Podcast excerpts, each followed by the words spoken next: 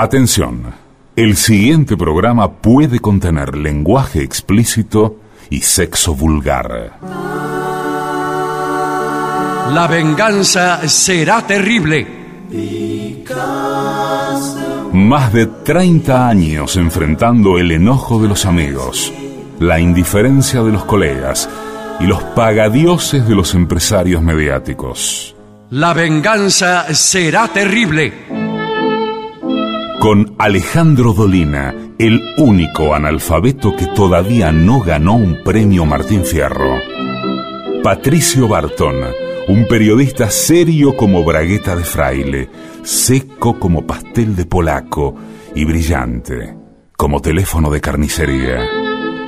Y el temido regreso de Gillespie, un músico generoso que, por razones de higiene, no le presta la trompeta a nadie.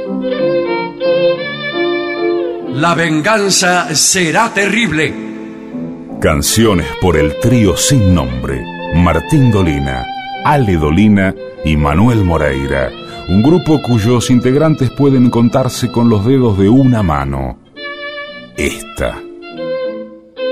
Pesquisas literarias, Nicolás Tolcachier. Producción, Maica Iglesias, Eugenia Gorostiza, Lucas Barrantes. Y una turba indignada de ácratas en celo. Sonido, Miguel Vincent.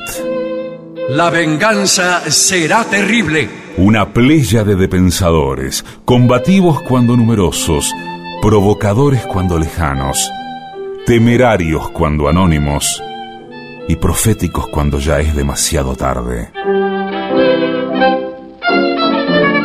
Y ya llegan, caminando marcha atrás y llevando en la mano velas de otras procesiones, nuestros intérpretes. Aquí comienza la venganza, será terrible. En este momento ya se divisa en el horizonte la polvareda de nuestros compañeros de trabajo, Patricio Barton y Gillespie. Aquí, Hola amigos, buenas noches. aquí Buenas llegan en este mismo instante, amigos. ¿Qué tal? ¿Qué tal? ¿Cómo andan? ¿Qué cuentan? Bien, bien. ¿Qué está pasando? Bueno, aquí el mundo como siempre. El mundo sigue andando. Usted, Sí, eh, yo le pregunto sigue porque andando todavía no- mal. Bueno, pero esa no es una novedad. El, eh, No hemos hablado todavía, desde que empezamos esta todavía breve temporada 2021, de las autoridades de la radio, que no han vuelto de vacaciones. No, Y yo no he tenido contacto con ellas todavía. Eh, pero qué angustia existencial. y sí, imagínese cómo estoy. No sé si alguno de Bueno. ustedes pudo establecer contacto. no, no. El que, el que establece contacto es. Acá el ortigo es usted. No, discúlpame. señor, no me lo diga así. Uno es responsable y, bueno, conocedor de lo que las autoridades esperan de los otros. Hasta ahora lo único que hemos visto de las autoridades es que nos han levantado el programa de la tarde. Cosa que ha sido recibida por los oyentes, según veo, con mucho beneplácito. Los oyentes son los peores del mundo, señor. Pero los oyentes, ¿qué pretenden? ¿Que, el pro- que la radio repita el programa a, a todas las horas? Las 24 A todas horas. las. No sé lo que pretenden los oyentes, se enojan, nos dicen de todo a nosotros, a las autoridades de la radio, a los tipos que trabajan en los otros programas que están ahora. Claro, porque, porque pobres le caen, a, le caen a ellos los ¿Qué culpa oyentes. tiene, Sí. señor? Que no, no, sin comerla ni beberla, si me A mí permite una el vez, término. a mí una vez me, me tocó vivir una, una cosa también graciosa en Radio 10, ¿no? Yo me, que me llamaron, yo, yo incluso me había ido de otra radio, bueno. Y me llamaron para hacer el programa y fui, hice el programa. Y, se enojó Pinky, que era un, eh, y- y sigue siendo verdaderamente un- una, una figura consular de la, de la radio, del espectáculo argentino, se enojó conmigo porque le pareció que, que yo tendría que haberla llamado por teléfono. ¿Por qué? Porque fue al horario que estaba ella antes. Ah. Porque es un horario que era el de ella. Claro, se, claro. Se enojó, yo quedé tan mortificado. Primero porque nunca tuve el teléfono de Pinky. Yo no, no tengo el teléfono de, de las, de las estrellas, qué sé yo. Segundo porque yo qué sabía, no, no sabía que, que, que- que se había ido mal, digamos. Yo pensé que era una modificación que hacía la radio y que, que cada uno habría arreglado su, su destino, no sé. ¿no? Bueno, y ahora acá pasa algo parecido, porque Bueno, pero los, se los enojan oyentes- con los con los otros Sí. tipos. ¿Y ¿Qué, qué, qué? Eh, ¿Me van a veces a preguntar a mí? Ahora me voy a enojar porque no me llamaron por teléfono tampoco. Muchas Pero veces además no, no era un programa, un programa en vivo, ¿viste? No, no. eh, ¿Qué sé yo? Si yo fuera el, el- el dueño de la radio, lo dejaría, porque me parece que estaba muy bien. Me parece que, que estaba bien, que tenía buena audiencia y que estaba además diseñado muy bien. Lo habían eh, hecho más breve, Sí, sí, le, sí, tenía- le daban una vueltita de tuerca y quedaba muy elegante. Pero eso si yo fuera el dueño de la radio, qué sé yo. Si fuera, fuera el dueño de la radio, lo primero que haría sería venderla. Señor. Y claro, ¿qué voy a hacer yo con una radio? Sí, por un momento me lo imaginé dueño de una radio. Esos tipos que trabajan en la radio y después vienen dueños de radio. Son cosas distintas. Diría Sí. que opuestas. Sí, sí, señor. Pero hay algunos casos eh, que se han dado de. de Muchísimos casos, muchísimos, sí, sí. Se compran una radio y, y, le- y les va bien. O no, qué sé yo. Bueno, Usted a lo sumo se compra las pilas para la radio, para ponerla. claro, pero no. Bien. Eh, ¿qué, qué otra cosa ha sucedido? en- No, como, como sea, eh, usted sabe que las autoridades de la radio, pese a que todavía no hemos tenido contacto con ellas Sí.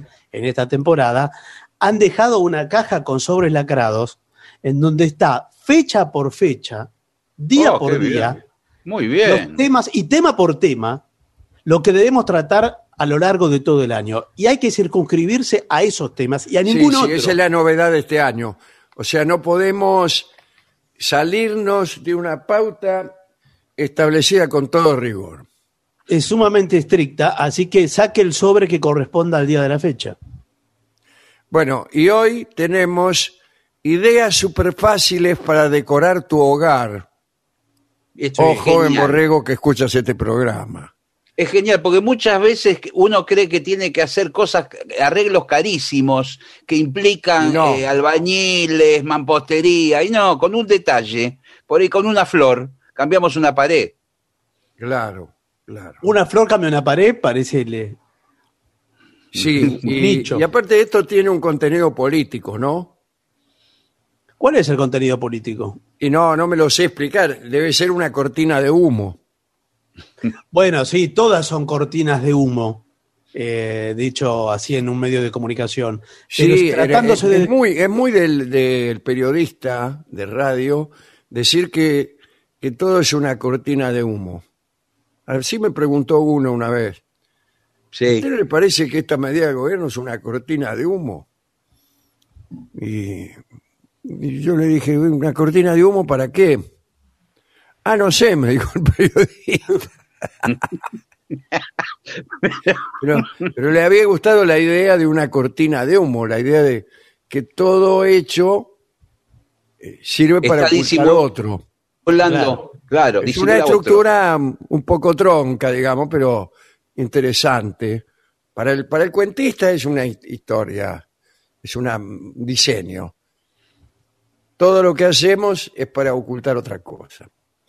Pero eh, uno se pone a trabajar con eso y se da cuenta que no, no tiene mucho. No.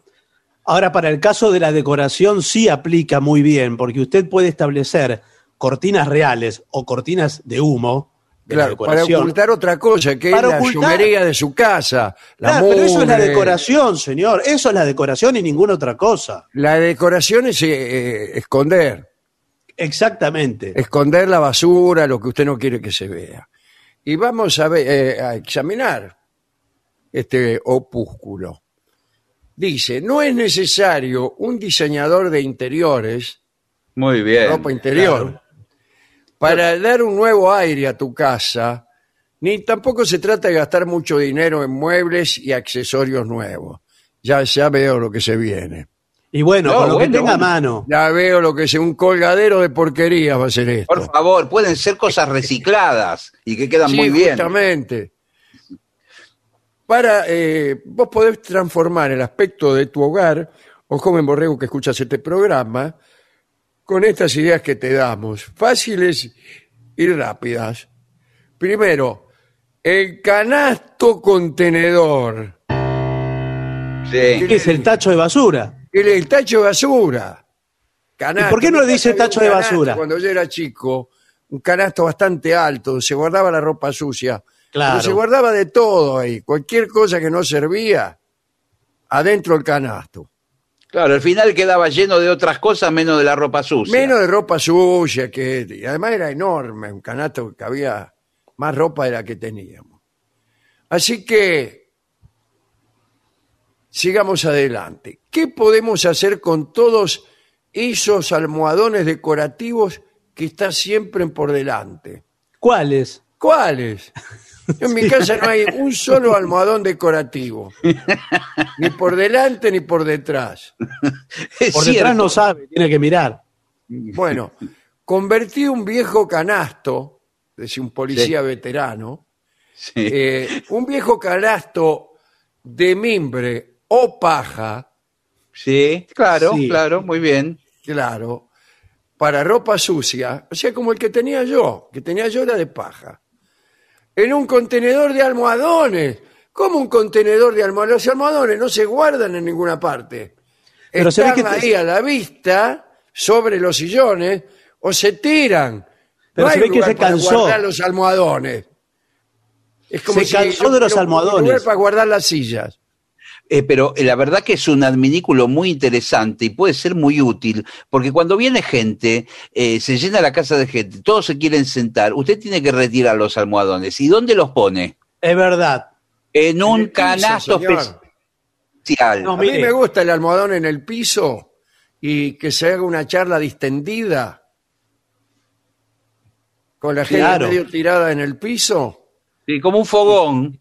Sí, Pero, sí, pero tiene que tener invitados jóvenes, ¿no? Porque Bueno, si- claro, porque por ahí usted tira un viejo ahí, al viejo ese, al viejo canasto de mimbre.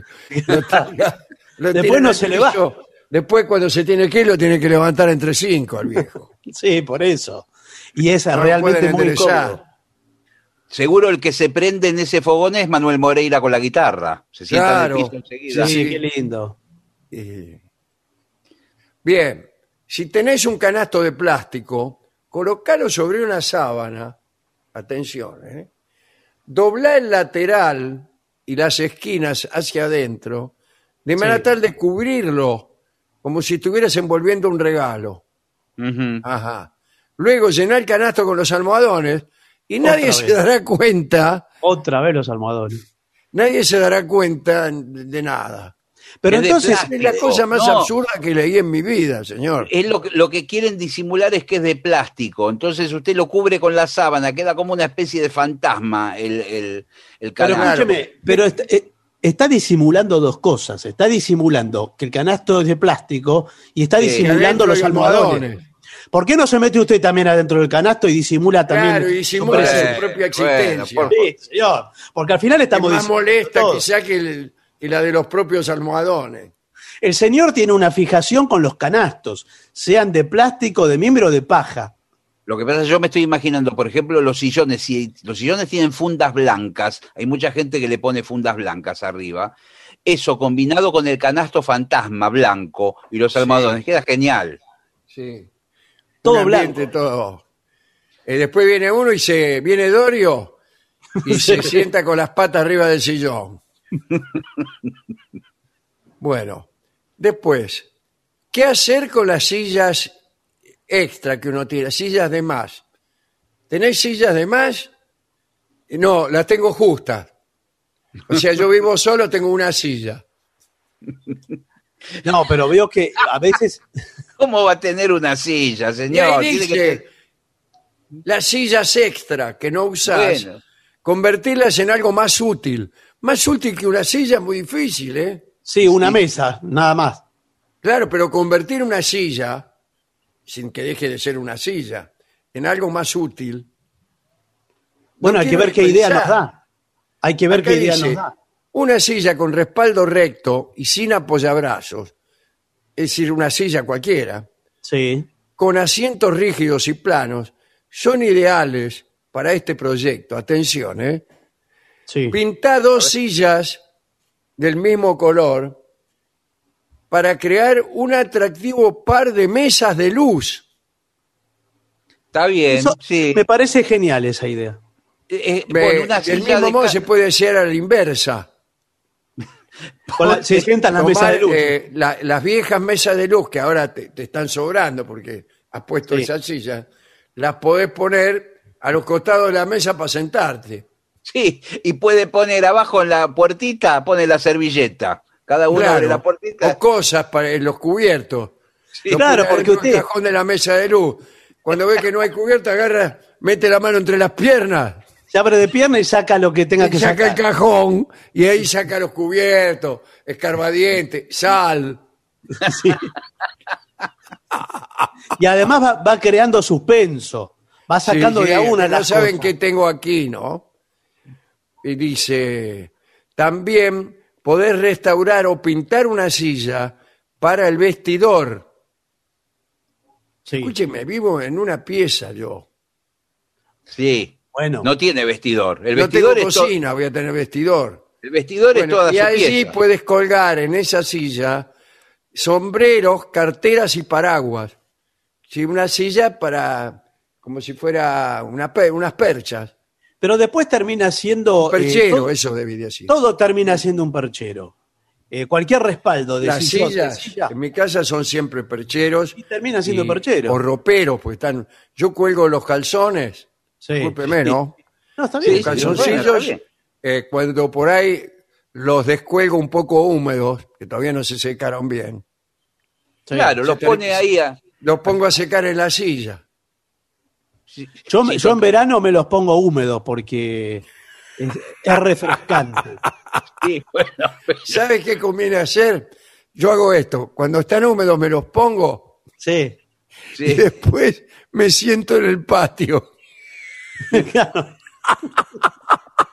pero Como está el sol que le da la baldosa, Claro, sí.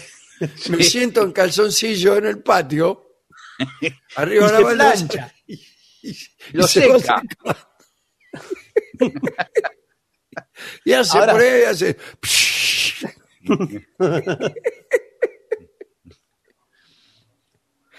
Y bueno, vio, porque a veces uno anda medio escaso de calzones limpios. Sí, lo único Claro, que no... en que no verano o cuando uno tiene mucha, así, mucho ajetreo. Tiene mucha salida mucho, todo. mucho sacarse y ponerse los calzoncillos que no terminan de, de cumplir el ciclo ¿no? de lavados, secados, centrifugados, qué sé yo. Eh, bueno, tiene, tiene esa clase de problemas. Tercer proyecto, A ver, alacenas antiguas. sí. Sí, ¿qué hace? Cuando cambies una alacena vieja, como parte de... ¿Quién cambia una alacena vieja? Sí, una alacena es para siempre. No, señor, reforma la cocina, todos los ¿Y muebles. cu- ¿Cuántas veces? Y Y por- creo que- Nunca, nunca tuve Una eso. vez cada- Esta una alacena que tengo aquí es la misma que había cuando yo llegué y seguro el tipo que, que vivía antes también debe tener, debe ser más vieja que yo. y se Bueno, nota. pero escúcheme, cada 10 o 15 años hay que pegar una refrescada y cambiar todo. ¿Para qué, señor? Una alacena va a cambiar. sí, porque de Bueno, adentro. En eh, lugar de tirarla, ¿cómo la va a tirar? en lugar de tirarla, si usted la tira por la, por la ventana, la- eh, reúsala, pero sin H. Eh, Claro. Por ejemplo, podés colgarla en el garage. O sea, Sí. ¿para qué? Para, la Para guardar- cena. No, para guardar frascos con tornillo. Acá para- dice colgarla en el garage y usar ese espacio para guardar cosas. ¿Para qué sirve una alacena?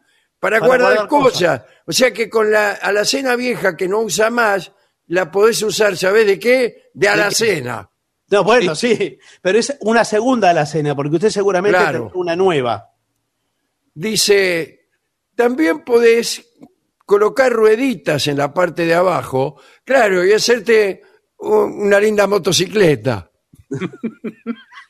No, va, a hace- andar, va a andar por la calle con la alacena, arriba de la alacena. Claro, se hace reempujar. Hace No, como en un carro rodante. rodante para el lavadero. Sí, claro, y ahí lleva las cosas, los Claro. jabones, todo. Incluso dice, dos alacenas dispuestas una encima de la otra puede convertirse en un excelente espacio para guardar artesanías y manualidades. Es decir, en otra alacena. Sí. Pero al final tiene eh, está la casa llena de alacenas y de canastos. Y, y de, sí, y de cosas guardadas dentro. Sí. Ahora le digo, hay que Por tener ejemplo, artes- artesanías y manualidades. hay que tener artesanías para llenar la alacena, ¿eh? Ni yo Para llenar tengo dos tanta. en este caso, una encima de la otra. manualidades, yo nunca hice una manualidad.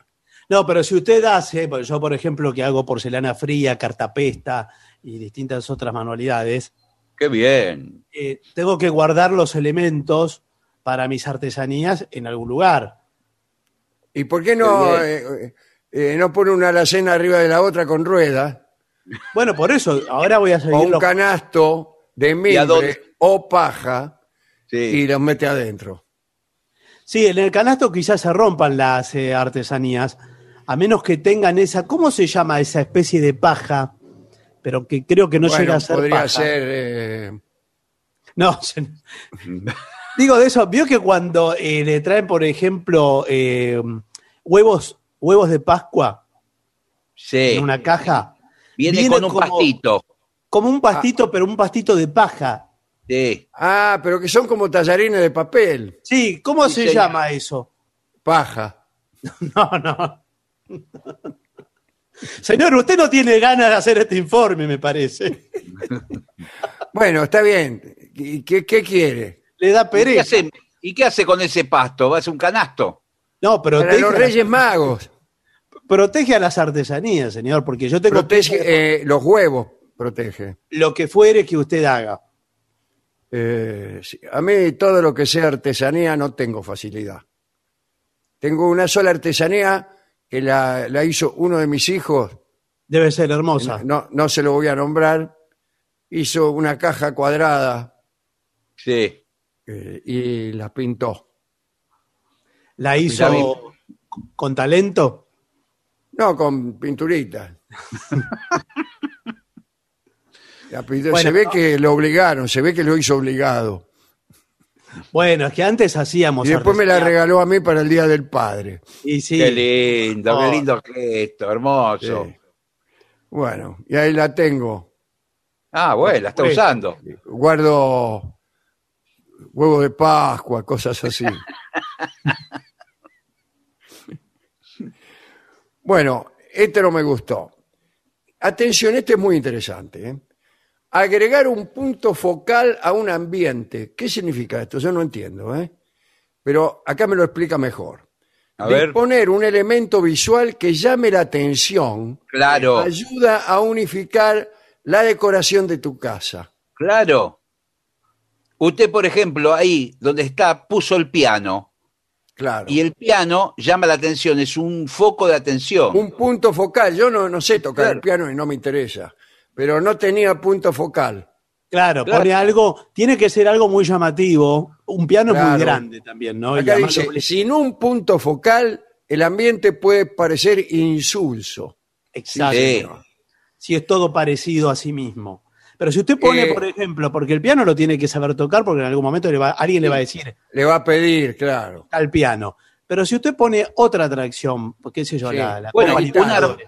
Una Copa Libertadores pone ahí. Sí, Claro. claro, ya, ya todo el mundo mira. piden que, que patee. Bueno, no sé. Una réplica, sino de la Copa Libertadores hablamos, ¿no? Bueno. Bueno, probablemente puedas utilizar algún artículo que ya tengas en tu casa. Por ejemplo, podés enmarcar ese hermoso pañuelo de seda. ¿Cuál? Este No, no, ese no, no, es un pañuelo seda. de seda. Es un calzoncillo que colgué Sí. en la silla. No lo enmarque húmedo, ¿no? Eh, no. O ese estupendo chal de encaje Sí, sí, claro, de encaje, sí. y colgarlo en un lugar central del... Claro, un chal de encaje colgado, te lo cuelga de un gancho. Pero eso no es como colgar un corpiño, discúlpeme le, le diga Es así. peor, me parece a mí. No, pero eh, tengo entendido por lo que está diciendo que usted lo pone en un marco, como en esos restaurantes donde ponen camisetas de fútbol adentro de un Claro. marco, La firmadas. camiseta de Poncio ponen, por ejemplo. Bueno, sí. Eh, usted pone el shal ahí eh, Está transpirada la de Poncio. Sí, sí. Bueno, eh, pero sin embargo acá el chal... Ah, sí, hay todo es enmarcado, ¿eh? Claro. Yo pensé que lo colgaba de un gancho, tiene razón. No, todo marcado. ¿eh? Sí. También podés pintar la pared de fondo de la chimenea. ¿Qué chimenea? ¿Qué chimenea? No es una pared. Sí. Para que resalte más la estructura.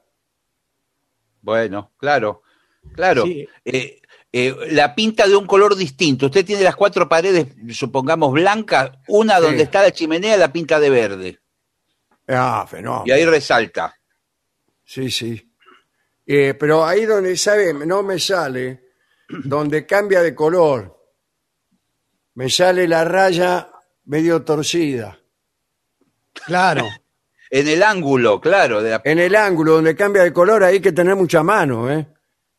Sí. Y Tiene que enmascarar, para eso hay cinta de enmascarar. ¿Cómo enmascarar? Claro, como hacen los pintores. Usted pinta de blanco. ¿Qué, ¿Vienen enmascarados los pintores? Yo no les hablo. No, no van enmascarados, señor. Pone, El barbijo es ese, señor. pone eh, una cinta de enmascarar, cubre la parte blanca y pinta arriba lo verde. Después retira la cinta que enmascara y le queda Queda la perfecta la Y, línea. y con el chal, por ejemplo, que tenía colgado, ¿qué hago? No, eso lo tiene que descolgar y después lo vuelve a poner. No, no, pero digo, entonces, ¿cuál es el punto focal? ¿La pared verde o el chal? Bueno, claro, claro. Y si, el- y si tengo que salir y me tengo que poner el chal, ¿qué hago? ¿Lo tengo que sacar Lo- del marco? De, de adentro del cuadro lo tiene que desmontar. Claro, de la parte de atrás. Sí. Y después cuando llego, lo, lo- lo cue- es un poco incómodo, ¿eh? Enmarcar la ropa. Es preferible agarrar una lámina de una revista eh, en vez de poner ese yal y que se pone una obra de arte o una foto. de Claro, cualquier revista. señor. Bueno, a ver qué otra cosa tenemos. Acá, nuevo uso para las persianas. ¿Qué le pasa a esta gente con las cosas que se usan para lo que son? Sujetá con bisagras tres o más persianas. O sea, primero tienen que sacar las persianas de la ventana, no van más. Sí. Después sujetalas de manera que se plieguen en forma de acordeón. ¡Qué notable! Este. Bueno, eh, y un buen biombo. Claro, me parece que está hablando de las persianas las que se abren eh, los postigones, no de la persiana de enrollar. Sí, sí, sí, sí. Bueno, Los postigones claro. que se abren, sí. Claro, y hace como un biombo, sí. Hace como un biombo y usted, por ejemplo, cuando viene su novia, dice, me voy a cambiar de ropa. Claro. y se esconde atrás del biombo y la ropa que se saca la va colgando de las persianas. Sí. Claro. eh, y por ahí dice, saca, por el costado saca una pata. Además se ve que aflora, aflora colgado el, el calzoncillo húmedo Claro. nuevamente. Sí. Así dispuestas, las, las persianas pueden funcionar muy bien como un atractivo panel separador de áreas de dormitorio y vestidor. Lo que, lo que acabo de decir se llama un biombo. ¿no? O se pueden usar para dar sombra a porches o patios. Qué Sí, bueno, sí, sí. Yo las he visto. Se, se usan las persianas, incluso hasta le cuelgan con ganchos macetas, por ejemplo. Sí, sí. Sí. Y dice, también podés transformarla en un exclusivo respaldo para la cama. Sí, ¿Cómo pone la persiana atrás de la cama, como si fuera una ventana. Claro. Pero no parece una ventana y Claro, parece una ventana. Para eso ponga, ponga la cama directamente adelante de la ventana y no tiene que tomarse el trabajo de sacarle la persiana. La usa de respaldo. Tenga cuidado porque si, si se pliegan como un acordeón, por ahí usted está durmiendo y le atrapan Sí. una oreja o algo. Sí, tuvo suerte. Bueno, después, construya usted misma, señora, un espléndido centro de mesa. Olvídate de comprar flores costosas. Buenas tardes, ¿tiene Claro. flores costosas? Eh, dice. En cambio, prepara una selección de copas, botellas de vidrio, floreros y jarrones decorativos. ¿Y, y qué? ¿Y, la- y sin flores? Nada, vacío. No, no, vacío. ahora, no, calculo que adentro le pondrá piedras o algo. No. Acomoda esos artículos de vidrio sobre la mesa del comedor. Sí, Agrega unas velas blancas comunes adentro sí. y, y ya está. Pero escúcheme, ¿qué va a meter? Cuadros, que parece que hubieran cortado la luz. 10 velas, que es la, la casa de Narciso Bañez Menta, arriba de la mesa. Además, el humo le va tiñendo de, de negro el, el jarrón. Una combinación de cristales transparentes y de color dará un efecto muy brillante. Bueno, Esa es una, deja de ser una una idea idea. extraordinaria, realmente. Mi casa, ahora que la veo, me da asco.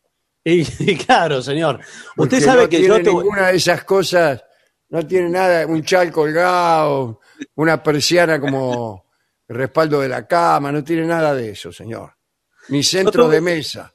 usted puede aprovechar cosas que encuentra en la calle. Claro, estaba pensando. Claro, yo, basura. eh, No, pero usted vez- llama basura, pero yo tuve una época antes de ser nudista, Sí, era más, más naturista y utilizaba un jardinero, la prenda jardinero. El jardinero, sí, que tiene la pechera adelante y atrás señor. Sí, y atrás la nada. espalda- al aire la espalda. Claro, prácticamente. Sí. Y eh, decoraba mi casa con cosas que iba encontrando por la calle, por ejemplo, dos ladrillos de esos de eh, Qué hormigón, hermoso. me hacía una biblioteca. Qué divino. La- ¿Qué le- leía los ladrillos a la noche?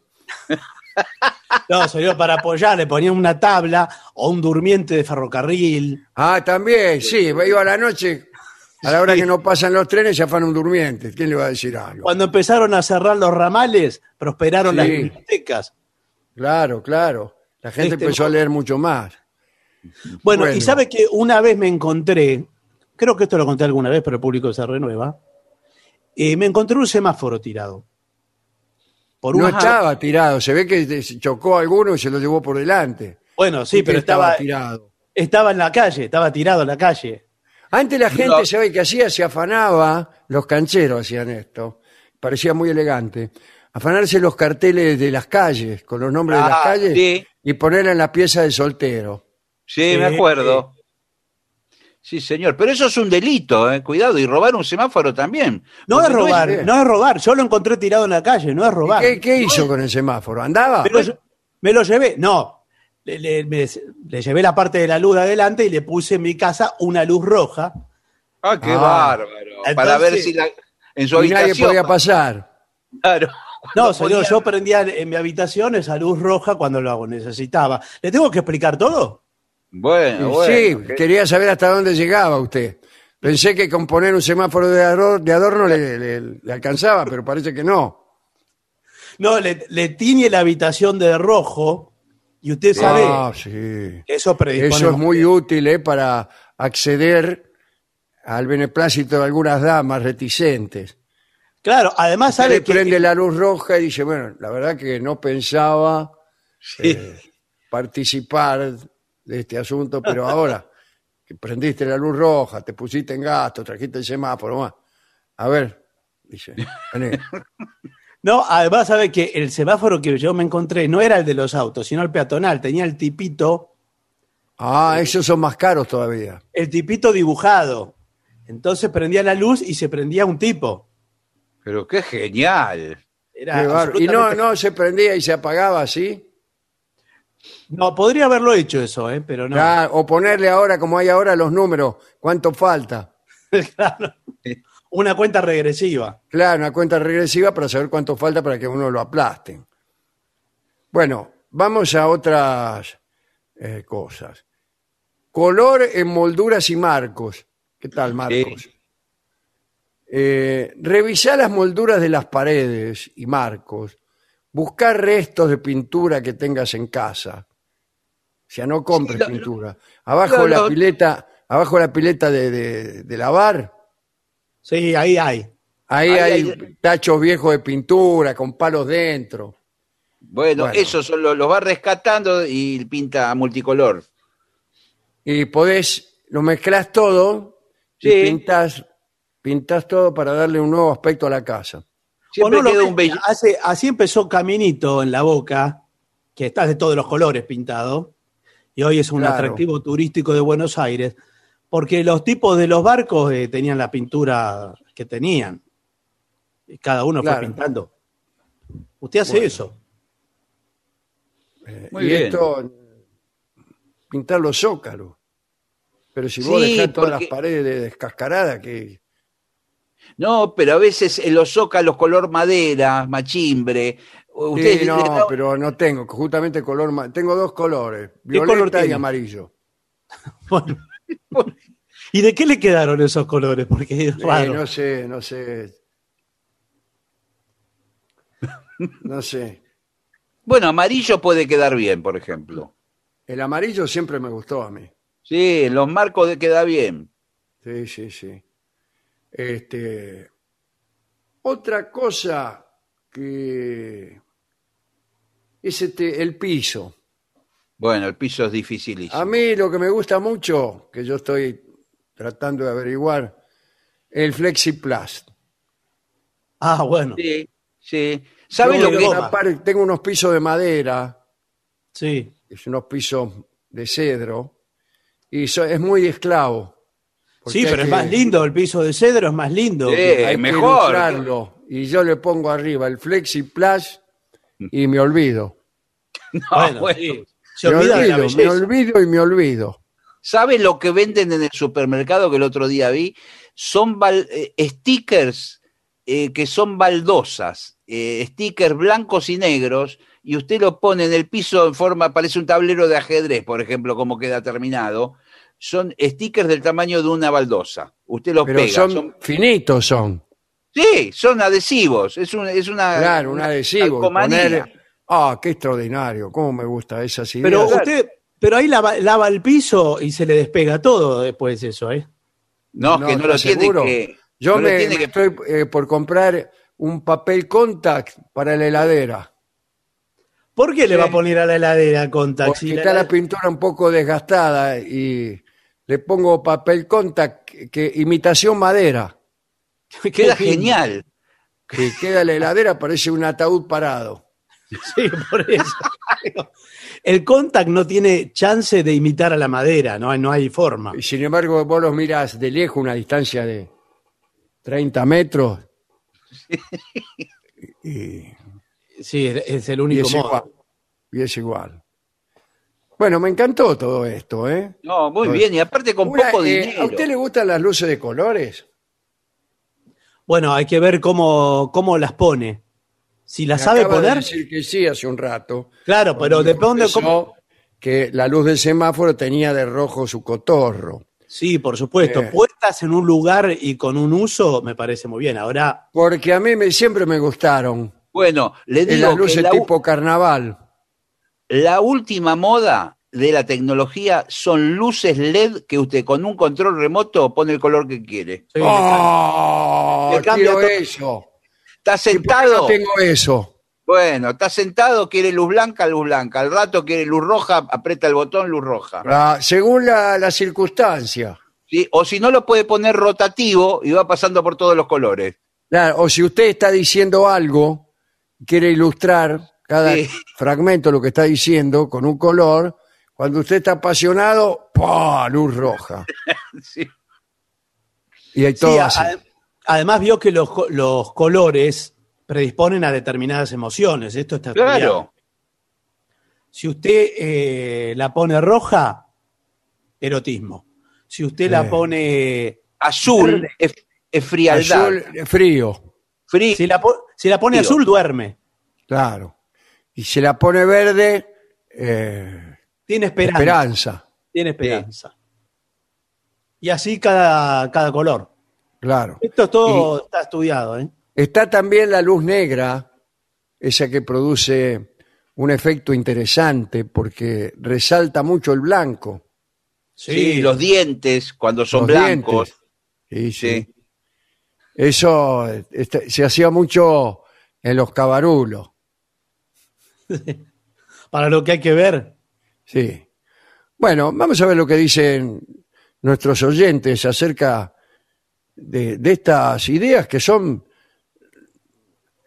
Yo me he quedado eh, incluso un poco apesadumbrado porque mi casa es muy fea, no tiene canasto de paja, no tiene chales colgados, no tiene persianas como respaldo de la cama, etcétera, ¿no? Bueno, pero aunque sea con una sola de estas ideas, usted cambia su hogar. Ya lo, Totalmente. lo- es así.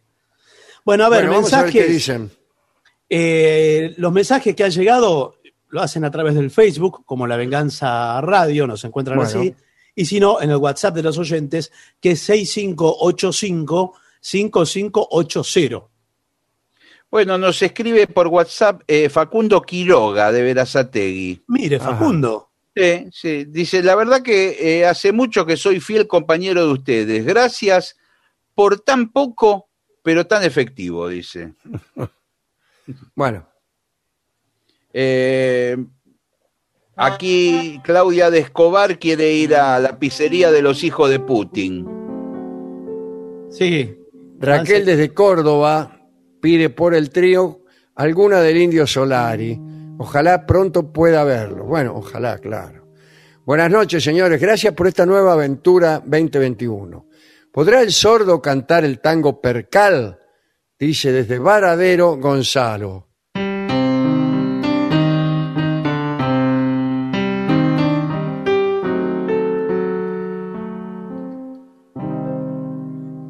Algún día lo vamos a cantar, ¿no? ¿Cómo sí?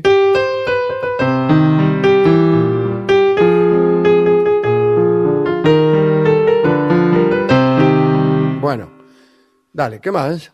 Aquí Fede, me imagino será Federico de Salta, dice, hola, en la película Una luz en el infierno, efectivamente se ve al grupo de mafiosos jugando a los dados de pie. Seguimos con el tema de los dados de ¿Y, y pie. dónde? ¿Qué Y hay fenómeno jugar a los dados de pie? Y La Espere. pregunta es, ¿sobre qué arrojan los dados? Bueno, espere Claro. que cuenta, cuenta la escena. Ah, Y dice, los apostadores en esa película tiran los dados al piso contra una pared, mientras que los de afuera forman una especie de ronda y están sí agachados para verle el resultado de la ah, Ah, agachado, en el piso. el que tira lo tira en realidad contra la pared. Claro. contra la pared.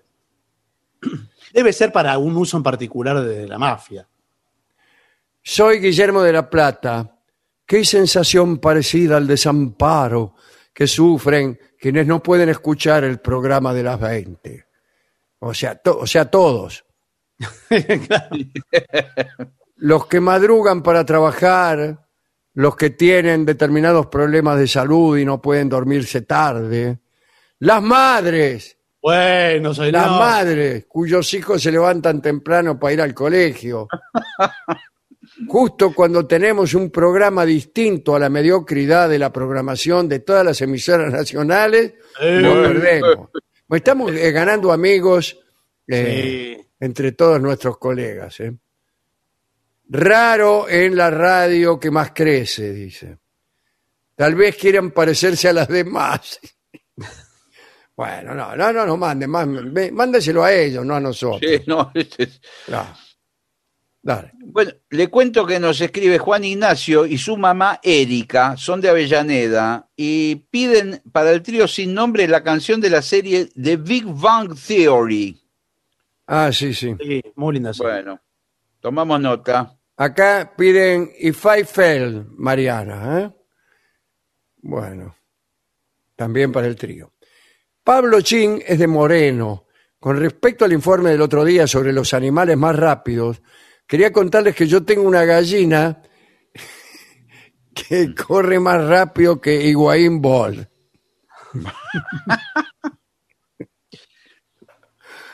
dale. Bueno, Graciela de Devoto dice que prefiere quedarse en su casa antes que ir a los restaurantes que describimos el otro día. Los invi- nos invita a la Pelopincho y nos hace unos cornalitos. Gracias, Graciela. Martín Ma- de Ensenada dice, ¿no los tiene podridos el nuevo modismo eh, que es el y bueno nada? Todo el mundo Oh, termina la frase sí. con y bueno nada. Pero bueno no es un modismo, ya está pasando de moda. Está pasando, sí, ya, ya se Sí, fue. Es, es algo de hace 10 o 15 años eso. Sí, Es nos parece eso. aborrecible, sí. ¿Cómo va a ser? eh, Y bueno, nada. Y bueno, nada. Nada. Me dijo eso. Nada. Eso viene de España, viene muy de España. Sí, sí, muy del, del En Valle. España desde hace muchos años usan el nada. Y ¿Cómo, bueno, está, nada, ¿Cómo está fulano? Nada, que... que me ha agarrado una gripe. y- Claro. Ahora, ese, ese nada venía sucedido de un algo, porque decía nada que y explicaba otra cosa. claro, nada, que estoy enfermo. Claro. Nada, que me ha dejado mi mujer. Pues vamos, hombre. Nada, Vale. que, que estoy esperando aquí hace media hora. Emiliano desde Paraná, Entre Ríos. Gracias por volver. Estallé de risa con el mala mía de Gillespie cuando quería reconocer un error ante su amada. Le pido al maestro un pedacito de golondrinas de Gardel y al trío sin nombre el tema del final de la serie Breaking Bad, Baby Blue. Sí, de la serie. Breaking Bad. Bueno, muy bien. sí. Bueno, dale. Patricia Jarispe dice, buenas noches muchachos, eh, que sea un buen año y bla, bla, bla. Quería pedirle al sordo el tango Madre Selva, la cantaba mi abuelo. Eh, gracias por tantos años de ser mis compañeros. Bueno, dale. Así aprendí. Bueno, un día lo vamos a cantar, ¿eh? quizá en el sordo se lo pedimos. Es un, un lindo tango. No forma parte de nuestro repertorio casualmente, ¿no? Pero. Bien. Vamos a ver si, si lo puedo cantar. Vieja pared del arrabal, tu sombra fue mi compañera de mi niñez sin esplendor, amiga fue tu madre selva. Bueno, un día la voy a cantar, dale. Miguel Maldonado de la República Oriental dice, bienvenidos, eh, quiero solicitar al trío sin nombre el tema de la serie Half Men, eh, que creo que es tu, tu, turu, tu, una especie de dúo que hacen ahí o de trío. No es muy lindo, ¿eh? Igual destaquemos que van a tener más chance los temas que tengan letra, ¿eh? No Sí. lo que Esa, sí, creo que no tiene. Ti, ti, tira, taram, tira, ta, ti, tara, ta, ta, ta, tira, ta, tire, tari, ta, ta. Pero no sé si tiene letra eso. Bueno, dale, ¿qué Hay más? muchos que no tienen letra. También aquí están todos pidiendo música de, de series, como Facundo Rosso, que quiere la música de Twin Peaks. Este, este Ah, clásico. Que tiene Sí, como ese- emblema el, el piso que usted, Dolina, tiene en su casa. ¿No Claro. es la serie de Twin Peaks? Sí. Y, pero la música es, es instrumental. Es, Es de- instrumental, sí, es de linda, muy buena. De un gran compositor, Angelo Badalamenti. Ah, Ah, mira. sí, sí. Muy buen músico. Daniel Calvetti comenta que el escarabajo rinoceronte trabaja en el campo cerca de los corrales y se alimentan de los excrementos, discúlpeme Sí. la expresión, Sí, pero somos sí. gente grande, de los animales de pastoreo. Hacen una pelotita sí, Sí. señor. Y, y se la llevan caminando hasta su nido, hasta su departamento. Eh, y ya está. Eso Pero es lo yo que tengo nos mi dice. casa llena de esos escarabajos y no tengo ganado. No, pero esos, no, esos son los escarabajos del estiércol, que son especiales. Ah, son otros, no son los Son toritos. otros, sí. Nos escribe Rafael de Miguel- Córdoba dice, ayer cuando hablaba de los lupanares de Roma me acordé de la enramada. ¿Viste?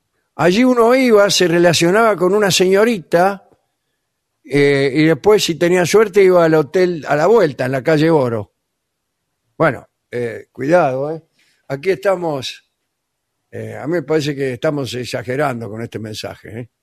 Sí, Esa, porque esa señorita podría ser mi hermana, por ejemplo. sí, Bueno, no sé, señor. claro. No traiga a su hermana Claro. aquí al programa. Así que lá- lávese, la, lávese las manos antes de hablar de mi hermana. Bueno, dale, dale. Aquí nos escribe Miguel Ángel Acorinti, ¿eh? dice, buenas noches, paso a saludar, me está costando escuchar el programa desde que volví al trabajo presencial. Estoy trabajando todo lo que no trabajé el año pasado, que hacía como que trabajaba pero desde mi casa. Se avivaron, dice, bueno, como siempre, saludos para todos. Alf de Parque Chacabuco dice, ¿para cuándo otro streaming? Y pide la música del Superagente 86. Dale. Sí, qué buena. Pero no tiene letra tampoco. ¿eh? Ga- eh, Ana Gabriela Silveira dice, ah, a Enzo lo leen y a mí no. Soy Ana Gabriela, vecina de Enzo, de Salto, en el Uruguay, y dice, qué asco dan. ¡Eh! Nos dice, está como agresiva. Bueno, estoy saludando a Enzo, ¿qué pasó? Dice Bueno, Ana Gabriela. Aquí Marta nos escribe desde San Martín, Buenos Aires. Dice, hola Dolina, Barton y Guile. Estoy con las venganzas del pasado, ¿eh? escuchando el programa de ayer. Bueno, abrazos. Y Bueno. escucha el de hoy también. Bueno, Escuche el de hoy, ¿no? escúcheme. Sí. ¿Para qué volvimos entonces? Últimos mensajes, por favor. Nos saluda saludo. Porque estamos de vuelta. También María de Villa Urquiza que dice que el restaurante del Cerro Otto también es giratorio. Los dados se tiran contra una pared, dice, como, figuri- como la figurita. Y una persona se agacha, ahí está, y Ah, canta bien. el resultado y lo recoge. Ah, ah, bueno. Eh, aquí Víctor Cargioli, que es del Uruguay, atención con el, el dato que pasa, pasa una fija, sí. dice que en el, en el hipódromo de Maronias corre eh, un caballo con el, el nombre El Negro Dolina, se llama. Ah, mira. ¿Cómo le irá? Bueno, atención. No ¿eh? sé, podemos Y ver. Bastará con fijarnos con los diarios.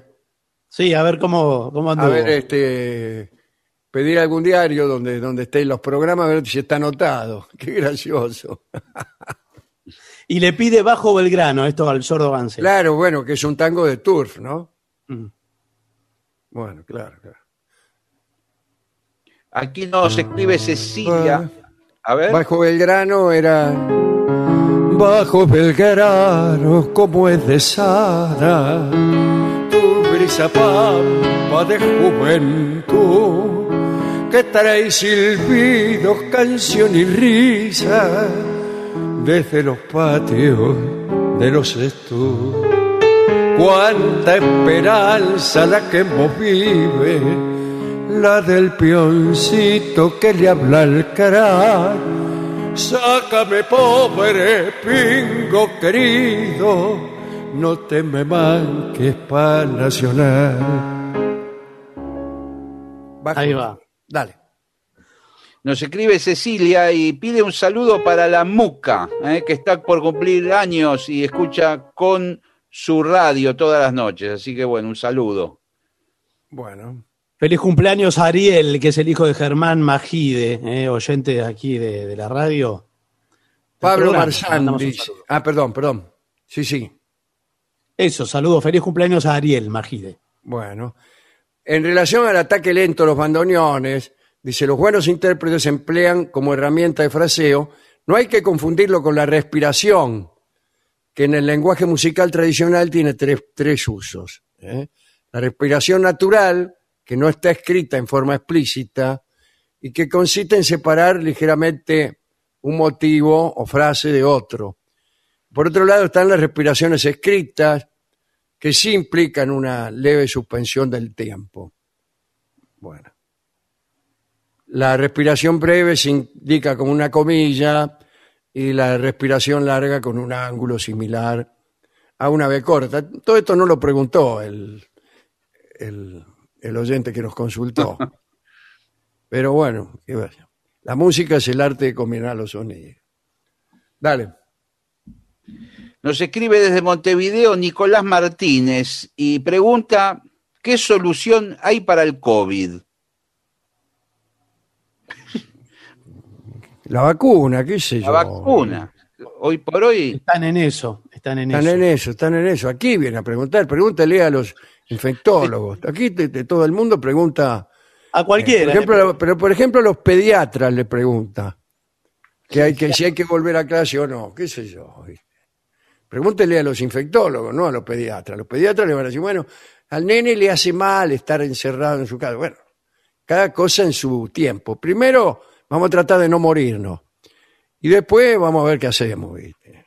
Así que acá no, ¿eh? acá no va a encontrar eco este, con ese asunto. El COVID tiene como solución la vacuna. No hay vacuna, bueno, esperemos que venga la vacuna y nos la pondremos. ¿Qué, qué va a hacer? ¿Qué quiere que haga? ¿Que hable, Claro, con el, claro. que hable con el virus? claro, claro. Claro, sí, sí, a mí también me gustaría que todos los niños vol- volvieran a clase y se recibieran de ingenieros mañana mismo, pero bueno, veamos lo que hay que hacer y pregúntenle al que sepa. Yo, yo estudié para algunas cosas, las que sean, las que me propongo hacer. Entonces, estoy preparado para eso. Para curar el COVID, no.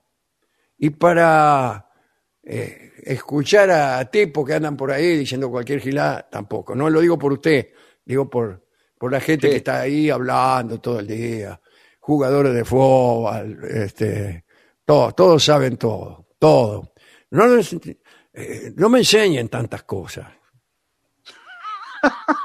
Claro, bueno, porque no, Claro. ya soy un caso perdido, no me eduquen más, no me enseñen a vivir, a tocar el bandoneón, a, a hablar con la gente de la radio para que eh, echen a los que pusieron en nuestro lugar, eh, qué sé yo, un montón de cosas que no, no, no me interesan tanto. ¿eh? Dale. Bueno, Ali no Lagos tengo que manda saludos de Comodoro Rivadavia. Hay muchos mensajes, pero tenemos que hacer una tanda. Sí, sabe. tenemos que hacer el programa también. Dale, vamos. Dele. 750.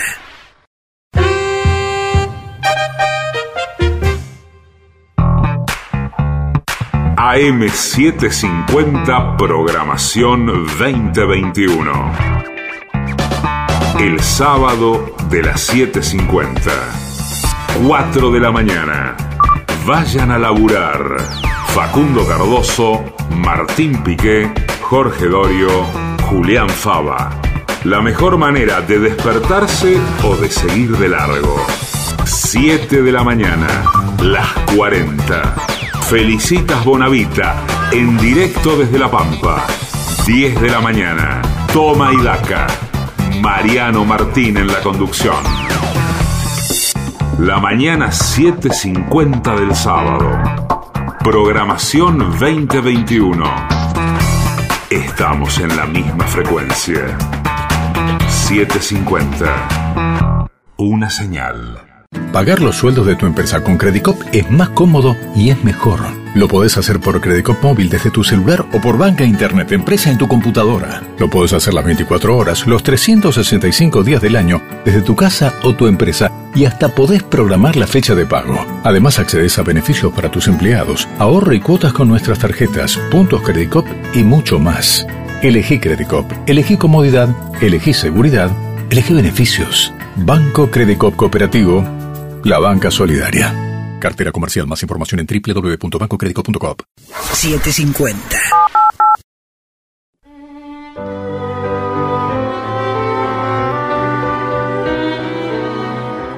Continuamos en La Venganza Será Terrible. Estamos en las 7.50. Estamos cada uno en su casa, todavía en pandemia, aunque estamos en la temporada ya 2021. Recuerden que nos pueden contactar ¿eh? por redes sociales como La Venganza Radio y también nos encuentran eh, comunicándose por WhatsApp en el 6585-5580. Hablaremos esta noche del pelo de Absalón. Es una historia bíblica. Absalón era uno de los hijos del rey David. Su esposa se llamaba Maacá, la esposa del rey David, ¿no? Con la cual habían tenido a Absalón. O sea, David, su mujer Maacá, el hijo Absalón. Después de unos asuntos que no vienen al caso, se convirtió este muchacho en príncipe heredero de la corona de Israel. Así que lo tenemos al rey David y a su hijo Absalón. Pero Absalón le empezó a agarrar la impaciencia y no quiso esperar a que David muriera. Consideraba que su padre era un hombre en decadencia y además acá entre nosotros, ahora que estamos solos, medio que lo odiaba al papá. Porque en una ocasión David había permitido que fuera ultrajada Tamar, una hermana de Absalón, a la cual él quería mucho. Que me imagino yo sería hija de David, no lo sabemos todavía. Bueno, Dicen que no había en Israel hombre que fuera tan admirado como Absalón por su belleza. No había defectos en él. Muchacho, este, pintón, bien, bien puesto, lindo tipo de hombre. Eh, podía examinárselo desde la planta de los pies hasta la coronilla sin advertir una mácula. Este, y la mayor gloria de Absalón era su cabellera, tan abundante que cada vez que le cortaban el pelo, cosa que ocurría una vez por año, el pelo cortado pesaba un kilo. Eh, claro, un- de Un todo el kilo. año. Le crecía un kilo por año, le crecía. Sí. y parece que era bastante presuntuoso. Bueno, yo también, si me creciera un kilo por año, también sería bastante presuntuoso. Si había conseguido un carro, caballos y 50 hombres que corrían delante de él y salía a las calles de Jerusalén con un séquito impresionante. Se levantaba temprano a la mañana, se instalaba cerca de las puertas de la ciudad y allí abordaba a todos los que se dirigían al palacio para solicitar el juicio del rey David sobre alguna cuestión en disputa.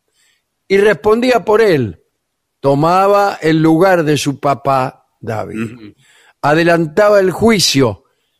¿eh? Bueno, le ahorraba el trabajo de ir hasta el palacio a la gente y ver al rey. Mientras tanto, el rey David y su papá no hacía nada para detenerlo. En vez de decirle, che, pará, si la gente viene a consultarme a mí. No, no le decía nada. Eh, se quedaba en el palacio durmiendo la siesta. Eh, muchos de los que Absalón encontraba en el camino empezaron a prosternarse delante de él. Y Absalón respondía a la reverencia extendiendo la mano para que se la besaran. Y bueno, en realidad todo esto nos muestra que Absalón se veía más regio que el rey mismo. No pasó mucho tiempo hasta que a Absalón se le ocurrió la idea de destronar directamente al padre. Dijo, ¿para qué vamos a andar con tanto melindre? Lo destrono y chao. Para empezar, decidió radicarse en Hebrón, la capital del territorio de Judá, para iniciar los preparativos. Preparativos del derrocamiento. Le dio a su padre una excusa cualquiera para justificar su mudanza. Le dijo, me voy, me voy a Hebrón que está más fresco. Sí. Y el rey, sin sospechar nada, le dijo, más sí, anda. Y Absalón llegó a Hebrón con su, su séquito, eran unos 200 hombres, a los que más tarde llamó para servir como su guardia personal y como cortesanos. Un tiempo después, un mensajero le dijo al rey David que Absalón estaba preparando una revuelta y un ataque a Jerusalén. Entonces, temeroso, el rey David decidió rajar del palacio y marcharse al desierto. Pero en el apuro por escaparse del palacio real, David abandonó a las diez concubinas que formaban su harén. Tenía un harén el rey David, diez Sí. concubinas. Sí. Cuando le dijeron, che, mirá que viene Absalón, qué sé yo, eh, golpe de Estado, rajá, rajá, salió corriendo, por ahí iba por la mitad, que, uy, se me olvidé las diez concubinas. Eh, ya estaba viejo, ¿no? Y tampoco le importaban tanto, esa es la verdad. Si no, cualquiera lo primero que hace es agarrar a las diez concubinas. El caso es que Absalón y su ejército entraron en Jerusalén sin inconvenientes. No se produjo ningún enfrentamiento. Absalón se hizo llamar rey de Israel, pero estaba preocupado porque como no había tenido que pelear, ni, ni- se había distinguido personalmente en ningún combate, creyó que tenía que hacer algo contundente para impresionar a sus hombres y para demostrar que él era el rey, que era el que mandaba. Claro, claro, claro. Entonces, para hacer una exhibición pública de su autoridad, alguien le sugirió que amara, por decirlo así, a las diez concubinas de su padre, una detrás de la otra. Mm, Eso se lo agregué yo. Sí, sí. claro. Como las muchachas estaban para amar al rey, ese era el trabajo, sin importar quién era, eh, una, una unión con Absalón también le servía, porque certificaba el rango, eh, el rango de las chicas y desde luego el rango de Absalón como, como rey. Entonces levantaron una carpa de campaña en la terraza del Palacio Real, a modo de bulín, y una por una las concubinas de David fueron llevadas a la carpa. Y allí tuvieron trato carnal, si me permiten. Sí, bueno, sí. Por Con favor. Absalón, incluso a la vista, que eso es lo que yo veo mal, ¿no? De una Sí. gran asistencia que de algún modo iba a certificar que aquellos actos se cumplieran conforme a derecho. Después de aquellas uniones, algunos le sugirieron que para, como broche de oro, eh, atacara a David y se directamente se deshiciera de él. Que lo matara, vamos. Sí, sí, sí. Pero bueno, Absalón al principio no se animó a ordenar la persecución de su padre y confió en que nunca más volvería a molestarlo, ¿eh? ya que según hemos acor- acordado aquí en este programa al principio, el rey David estaba viejo y cansado, que si lo agarraba cuando era joven, otro gallo le iba a cantar.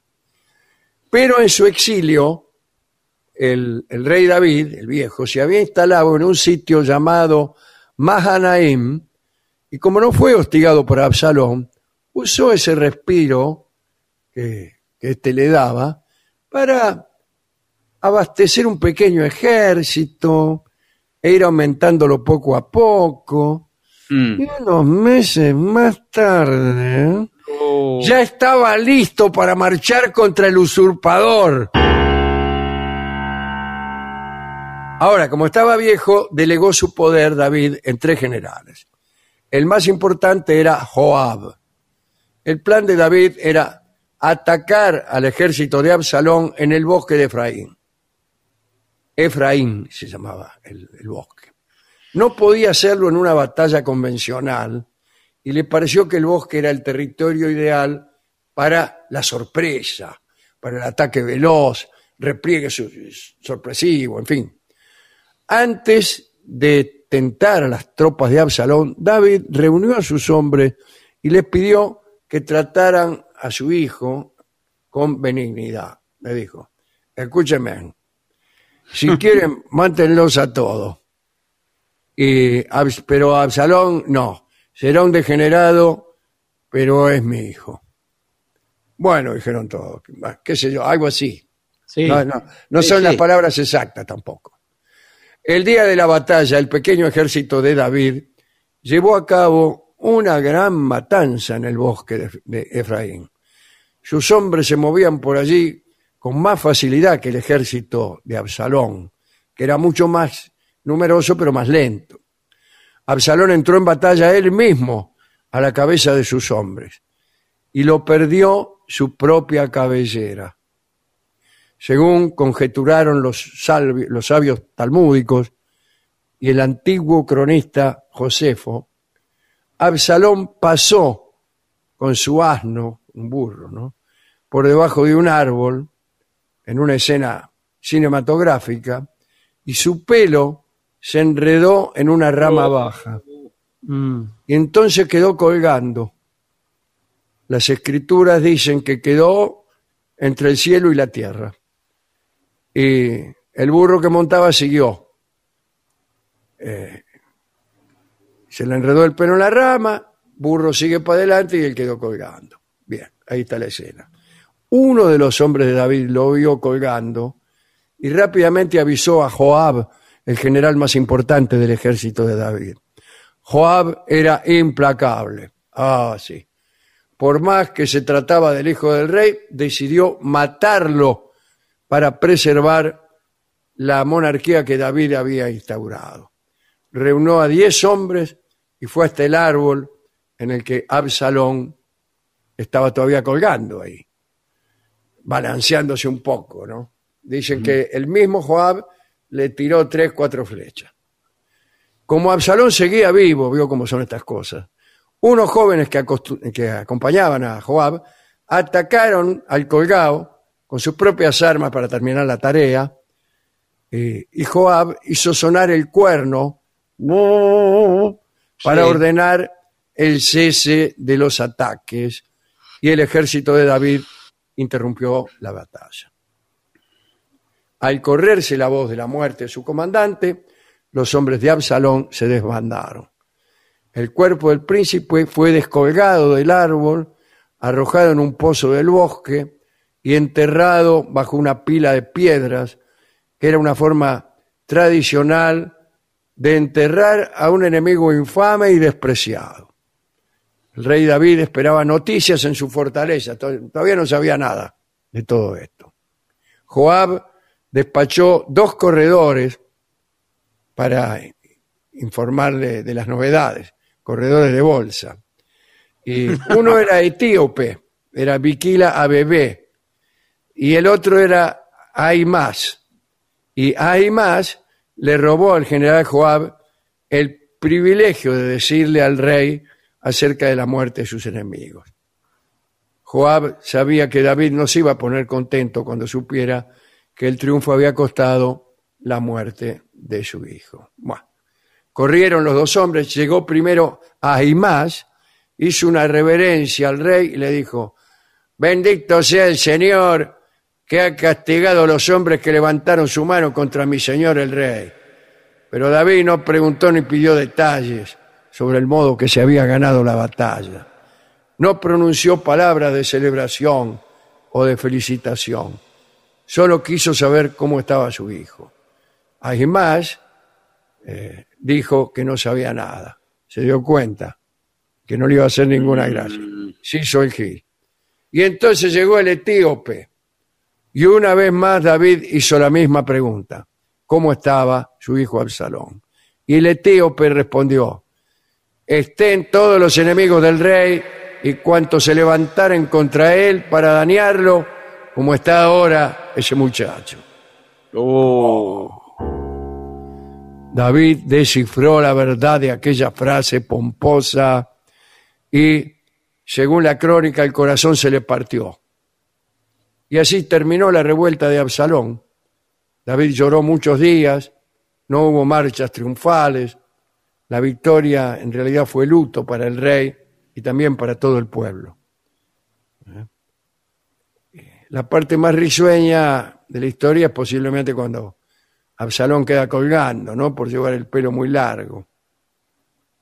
Así que esta quizá es una historia con moraleja para los jóvenes que siguen este programa, que sería cuando tramares la destitución de tu padre para suplantarlo como rey, córtate el pelo.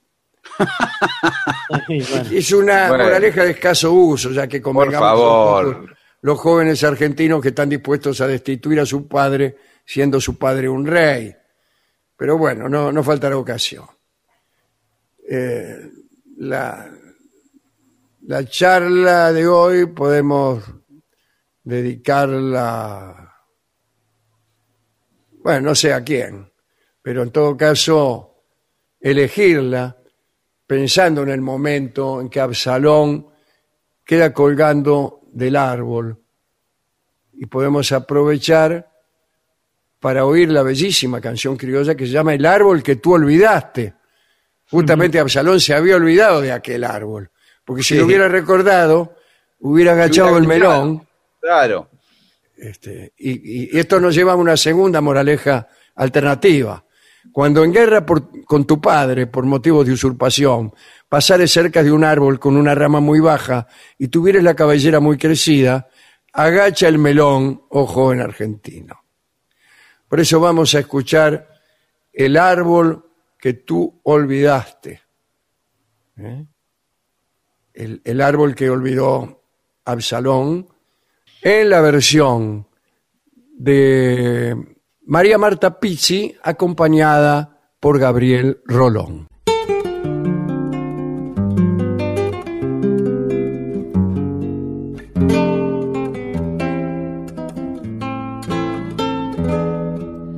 el árbol que tú olvidaste siempre se acuerda de ti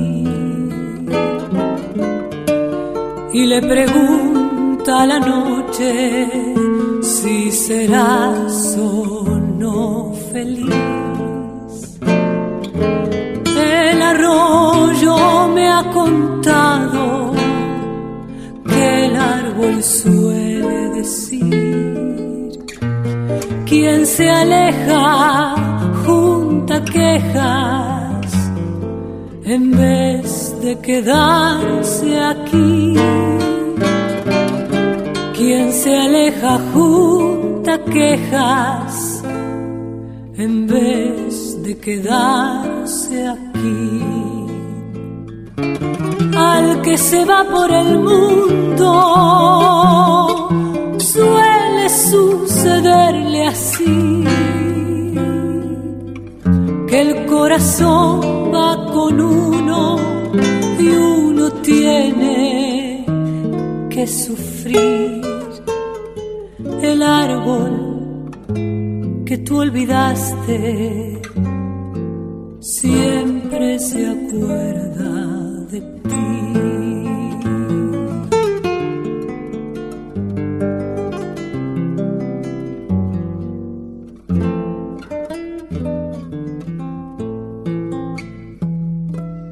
De mi tierra, yo te quisiera decir que lo que a muchos les pasa también me ha pasado a mí.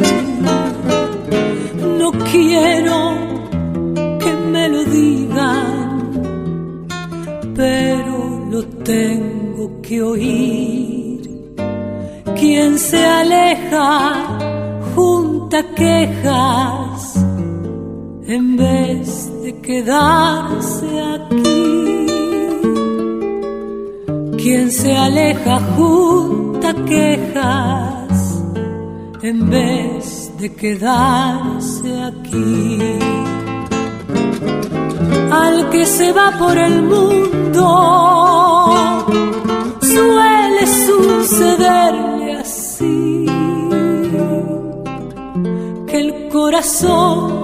con uno y uno tiene que sufrir el árbol que tú olvidaste siempre se acuerda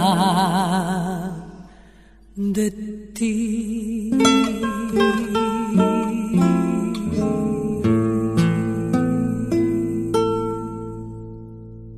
Eran María Marta Pizzi y Gabriel Rolón. En La venganza será terrible. El árbol que tú olvidaste. Adunlam, la Asociación de los Docentes de la Universidad Nacional de La Matanza. Una organización creada con un solo y claro compromiso, defender la Universidad Nacional, pública, gratuita y de calidad. Una señal. Lo mejor de la 750 ahora también en Spotify. La 750 en versión podcast. Para que la escuches cuando quieras. Lo mejor de la 750 en Spotify. Dale play. Operar con cheques es cómodo. Ahora puede serlo más todavía. Llegó eCheck Credit Cop, un medio de pago completamente electrónico con el que podés emitir, endosar, depositar y descontar. Como cualquier cheque, pero mejor. Utiliza eCheck Credit Cop estés donde estés, desde Credit Cop móvil o tu banca internet. Además, te permite la emisión masiva en un solo clic y es más económico. Adherite a eCheck Credit Cop y listo, empieza a operar. eCheck Credit Cop, más económico, más seguro, más fácil. Consulta beneficios especiales en www.bancocreditcop.coop. Banco Credit Cop Cooperativo. La banca solidaria. Cartera comercial. Más información en www.bancocreditcop.coop.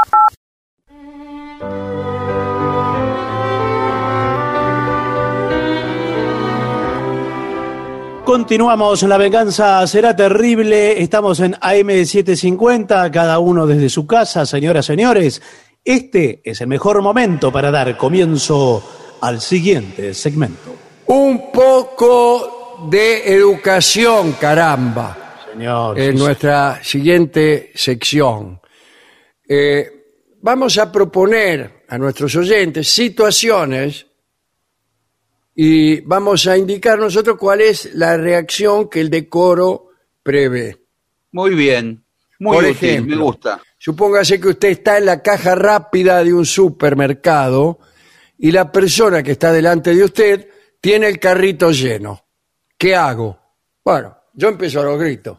No, Buchonearlo. Hay que, Claro. hay que señalarlo y decir, este, este no va acá. Este, este niato tiene el, el carro lleno y esta es la caja rápida. Claro. Pero lo puede decir eh, respetuosamente porque yo eh, tengo el carro lleno, pero de cosas grandes. De modo que puedo pasar por la, por la cola rápida. No, señor, la caja rápida son 15 objetos. Sí, claro. Bueno, no, sí, pues depende cómo los cuente, qué va a contar. Eh, las Acá cosas, lo que dice que este hombre podía estar cometiendo un error sin intención alguna. Claro. ¿Y a mí qué me importa? Bueno, no. Es responsabilidad del supermercado hacer cumplir la regla de los 15 productos o menos. Bueno, presentate al gerente. No hay gerente. Bueno, ese era el No. ejemplo. Ahora vamos, Sí. vamos a ver eh, situación tras situación. A ver. ejemplo, Te olvidaste el nombre de un conocido. Bueno, este es un tema que lo hemos conversado, nunca encontramos una solución. No, no hay solución. Hace poco hablábamos de olvidarse uno el nombre de una, de una dama a la que estaba tratando de seducir. No, no hay solución, es imposible. Bueno, pero hay formas de inducir a que la persona diga su nombre. ¿Sabe cuál un, No, es una? no. Acá dice que directamente hay que reconocer que uno se olvidó el nombre. Pero Eh, depende, porque pero si usted tiene una novia que se olvidó el nombre, ¿cómo lo va a reconocer? Se termina Hay la- una, u- hay una última esperanza y es en una famosa cadena de cafeterías extranjeras. Sí. eh, cuando usted la manda a ella a comprar el café y el mozo, el, el cajero, le pregunta el nombre. Eh, sí, ¿Sabés lo que hace la mina? Le da tu nombre. Bueno, entonces no. Pero entonces no quiere, no Sí, quiere pero nada. está bien eso, está bien. Es un Entonces- café horrible el que sirven así, Sí. Sí, pero sirve para co- recordar el nombre de personas que uno había olvidado. claro. Pero acá eh, indican que uno debe reconocer que el olvido. Si no te mortifiques si te olvidas el nombre de un conocido o un compañero de trabajo. Por ejemplo, usted como era Pat... Pat Eh, Rolón, Rolón. Rolón. Dígame Rolón. eh, estas cosas le pueden pasar a cualquiera. Simplemente tienes que decir, uy, me olvidé tu nombre. y promete con una sonrisa recordarlo para la próxima. La próxima lo voy a recordar. Pero si me lo preguntas todos los días y te lo repito cada día. Uy, me olvidé. Cuando la persona te repita su nombre, repetilo en voz alta para poder eh, recordarlo mejor. Ponerle Claro. Calulo, Calulo, Calulo. Bueno, pero Calulo es difícil. Lo que usted tiene que hacer también es vincularlo a una celebridad. Eh, Claro, entonces, buscar un, fa- un famoso que tenga el mismo nombre. Por ejemplo, a ver, yo me llamo Jorge. Bueno, Jorge, Jorge, Jorge. Fontana. Cacho Ahí está. Fontana. Bueno, Bueno, sí, pero Jorge Fontana es más cacho que Jorge. Yo me llamo Raúl. Raúl Alfonsín. ahí está. Bueno, ¿Usted cómo se llama? yo, Sí. sí. Juan Domingo.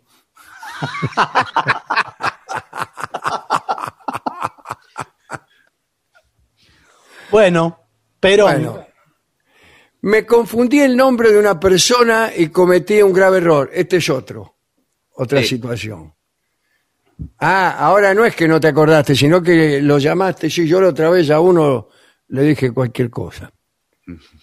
Pero no lo conocía, yo apenas si lo conocí. Eh, disculpate y olvidá el asunto. ¿Cómo? No me decía que no había que olvidarse. Ahora me dice que me olvide. Si me olvido, me voy a confundir otra vez. no, que se olvide de la situación, del mal Claro, trago. claro. Que no se mortifique por, por, por ese. Por ejemplo, hablarle al nuevo marido de una amiga y llamarlo por el nombre del ex. Uh, esa me mandé una yo también. Uy, esa es. Yo hice algo no hay así. que nombrarlo. ¿eh? Sí, sí. Delante de mucha gente en un lugar muy, muy señalado. Sí, me mandé Algo- una como esa. Lo, lo peor es que yo ni siquiera sabía que era otra persona. Ah, sí, ya sé. Yo me parece que me acuerdo, Mar del Plata sí, sí, sí, no.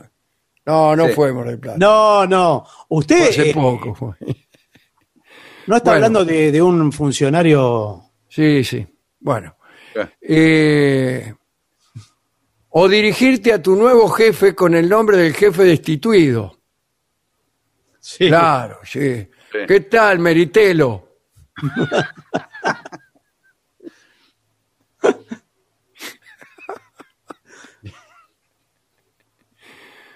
Bueno, este, esto hay que reconocerlo con un poco de humor. ya está. Sí, usted tiene que reírse. Sí. Discúlpate por el descuido y olvídate del asunto. Pero si, la- eh, si el tipo se ofendió, por ejemplo, tu jefe, eh, podés enviarle si, una nota después pidiéndole disculpa nuevamente. O si, ¿sabe qué pasa muy seguido? Que uno eh, le diga a un tipo por el apodo sin saber que el apodo le molesta. Sí. Claro, porque por ahí creer que es un apodo que está blanqueado y a Claro, lo mejor y- es un apodo que le dan al tipo sus enemigos a sus espaldas. Claro. ¿Qué hace, Rengo? Ya en el, en el, en el colegio de Avellaneda había un niato, había un tipo, un celador ahí, funcionario del colegio, que le llamaban Camani, Sí. porque decía que tenía la mirada tan fuerte que mataba a las hormigas. ¿no? Y- pero ese era un apodo. Secreto o desconocido, no era oficial. Y, y un día lo fue a ver un alumno y le dijo, no, sí, señor Camani, no, señor Camani, qué sé yo, creía, creía que se llamaba Camani el tipo. Y, y bueno, imagínense, la pasó muy mal. Eh, a mí me suele ocurrirme eso. Sí, sí. Sí, sí. Pasa, pasa mucho en los trabajos. Ah, había un arquitecto en un trabajo que yo tenía que como apodo, siendo el tipo un- poquitín torpe, le llamaban Bolastegui. Es muy conocido. Bolastegui. Es el que va al trencito siempre de locomotora. Sí. Sí. Siempre el arquitecto. Bolastegui. Sí. Y entró a trabajar una chica como recepcionista, nueva. Sí. Y este arquitecto venía todos los días. Sí, el arquitecto. Ah, Sí, ahí vino Bolastegui, qué sé yo, bla, bla, bla, arquitecto Bolastegui. Y un día vino y, este- y la tipa estaba el tipo ahí y tomó el nombre del, del interno y dice, señor Gandolfo, el arquitecto Bolastegui.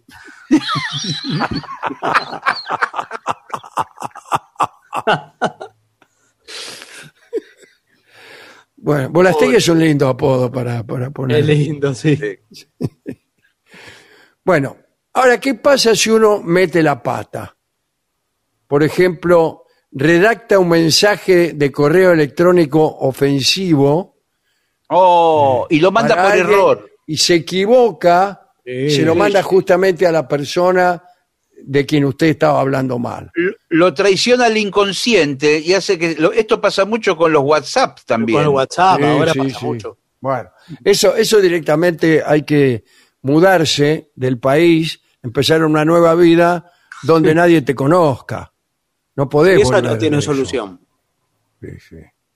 O burlarse de un conocido que estaba parado a tu lado. No le voy a contar anécdotas porque ya deben estar hartos, pero tengo miles de ellas. Y ahí viene ese una gran siete de fulano y el tipo estaba a triqui, cosas así. Sí, Eh, sí, ¿y sí, ¿cómo. ¿Cómo hace uno? No, es, eh, o hay que hacer una actuación magistral y salir por con cualquier Y cosa. salir como si uno su- todo el tiempo hubiera sabido eso. Mm. O cuando están hablando mal de alguien y ese alguien abre la puerta y dice y todos se quedan callados y el- por ahí el tipo dice ¿de qué estaban hablando? Y Ahí hay que decir- uno puede negarlo.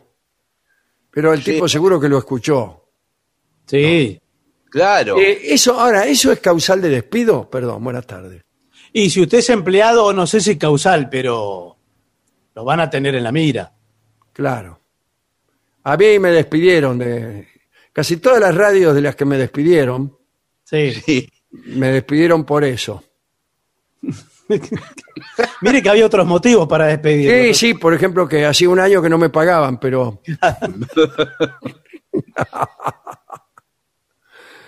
bueno, no, eh, nunca digas no estaba hablando en serio, porque eso agravaría el error. Sí, No te disculpes por lo que pensás, sentís o dijiste acerca de una persona. En cambio, pedí disculpas por los efectos causados por tus palabras. A ver, aquí hay, vamos a ver cómo sale. Ah, está bien, que no resigne la idea. Usted sigue pensando Claro. lo mismo, pero Acá bueno. hay un discurso que aconseja, ¿no? No hay disculpas suficientes por los comentarios descuidados que hice. Fue cruel y tonto de mi parte y no mereces la vergüenza o enfado que te provoqué. Y ya está. Eh, bueno, pero un poco castrense la disculpa, el tono. Sí. Disculpate profunda y sinceramente y no vuelvas a tocar el tema. No, disculparse es peor. Igual, igual le digo que ya no hay arreglo. ¿eh? no hay Ya arreglo, hay que irse del país. ya- Después, me encontré con un amigo que justo no me invitó a su boda. Ay, a mí qué me importa. Eso no pasa nada. No quiero que me inviten a la boda. Bueno, pero usted imagínese que si es un amigo muy cercano, le va a llamar la atención. Primero que se case y segundo que no lo invite. Acá dice, olvidá y perdoná. Tu círculo, tu círculo de amigos de la escuela juró amistad eterna. A mí esas cosas de círculos Sí, que juran amistad eterna no, nunca conducen a nada bueno. Esos juramentos, Nunca. ¿Eh? esos juramentos no son. No, no, no, nunca. Además, esas amistades eternas son casi siempre devienen en amistades de negocios. Mm. O nos dedicamos a hacer negocios juntos o tenemos un- una banda de ladrones. O sea, O las dos cosas. sí. Eh, y por ahí Es te encontrás con él, que no te quiso invitar, sí. en una reunión y te, te sentís incómodo. En ese caso, comportate con altura. Demostrale que, que no te rebajás a la altura de él. Eh, pero está con rencor, parece, ¿eh? Tal Sí, vez tu amigo sí. no quería comprometerte a comprar un pasaje aéreo, sabiendo, sabiendo que vivías muy lejos del lugar donde la ceremonia se iba a llevar a cabo, se casó en la iglesia al lado de casa, bueno, bueno. en la iglesia de la Merced. Salva tu alma a la primera puerta. No, no me invitó porque no quiso, señor. O sea, no, no, esto no, no es buscar eh, nada, no me importa. Yo, yo porque prefiero que no me inviten. Claro, pero la gente en general prefiere que las inviten. Sí. Aunque no vayan, aunque no Aunque vayan. no vayan. Bueno, en realidad yo quiero que me inviten para no ir. Claro, y usted le manda un Así regalo. que por lo menos el que se ofende es él. Pero sabe, si no lo invitan, igual tiene que mandar un regalo para ¿Por enrostrarse. qué? No, no, no Es le que mando cuida- nada, señor. Cuidado ahora con no ir cuando lo invitan porque está todo contado, los invitados, los lugares. Si usted falta es una, una grave ofensa para el que lo invitó. ¿eh? Por eso Bueno. dice que usted tiene que avisar. ¿Está seguro de eso? Sí, Sí, RSVP. Están los lugares contados y los ¿Qué platos dice, de hijo de comida. qué? RSVP, señor, que usted tiene que... Es un, insu- un insulto. Sí, yo creo que sí. Usted tiene que avisar si, si no va. Bueno, reservé s'il vous plaît.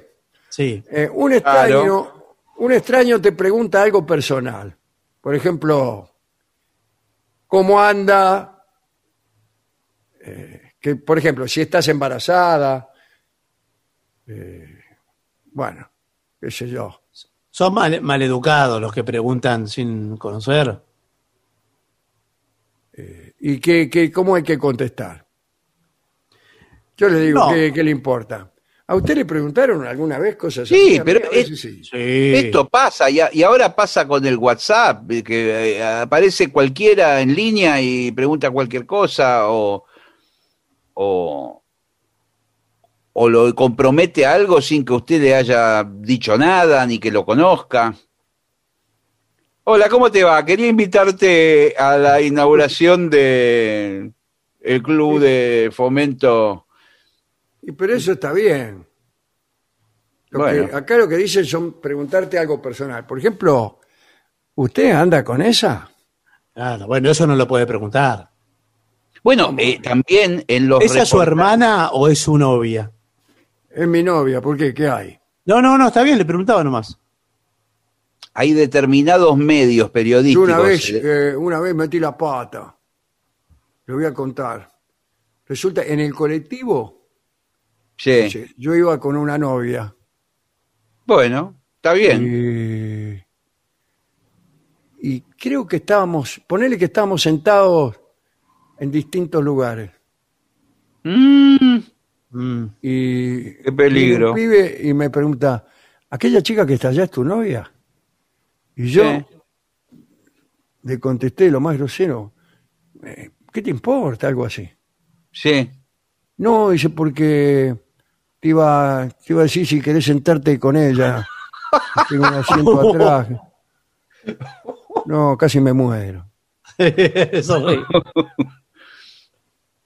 Porque me pareció que, este, que me iba a decir algo, me dice yo. Sí, sí. Sí, se puso a la defensiva. Claro, ¿qué dice? ¿Dice aquella es tu novia? Mamita. Que me iba a decir algo así. Sí. Es que esa- esas respuestas automáticas son muy peligrosas. A mí me ha sucedido también algo que quedé muy mal con una personalidad de la radio, una figura de la radiofonía, que Sí. fui a su casa, dijo, bueno, pasá, eh, ponete cómodo. Y me ofrecieron un mate, vino una mujer, me ofreció un mate, y estuve un rato ahí charlando. Después fui con esta persona y me dice, ¿tomás algo? Le dije, no, tu hija ya me dio un, un mate. Era la mujer. Y me dijo, no, es mi novia. Digo, Bueno, bueno, pero escúcheme. Eh, seguro que ya estaba acostumbrado. sí, sí. Uno se acostumbra a esas cosas. Pero bueno, nunca hay que nombrar parentescos, nunca, nunca, de ninguna índole. Sí, es cierto. ¿eh? ¿No era yo? No, no, no era usted, no, no era usted. No era usted. Bueno, después, mi amigo tiene mal aliento. Y nada, no diga nada. ¿Qué va a decir? Usted tiene que comentar que, cómo está el aliento de todo. Acá, si es sin embargo, dice, ofrecele pastilla de menta. Bueno, claro. bueno, lo mismo. Claro. Depende, dice, cuán fuerte sea el lazo de amistad. No, yo a Rolón no me atrevo a decirle lo del mal aliento. Pero se lo puede insinuar, se tapa la nariz. Sí, Claro, claro. Soc Tulac. Se tapa dos- la nariz y, Se y tapa la nariz con dos dedos cuando habla Ah. con él. claro, le ofrece pastillas mentol forte. Pero Rolón, ¿cómo- ¿por, por qué está diciendo que Rolón tiene mal aliento? No es verdad. Usted dice que Rolón tiene mal aliento. Yo no dije dije nada. Usted lo puso como No ejemplo, señor. Yo no me atrevería. no, no se lo diría. Es una cosa que no le diría. Y él a veces me lo pregunta. ¿Tengo mal aliento, Alejandro? A veces ¿Y me qué- llama por teléfono. Es fea ¿Y esa qué por pregunta. teléfono? ¿Y por teléfono qué va a saber usted? Y eso es lo que le digo yo.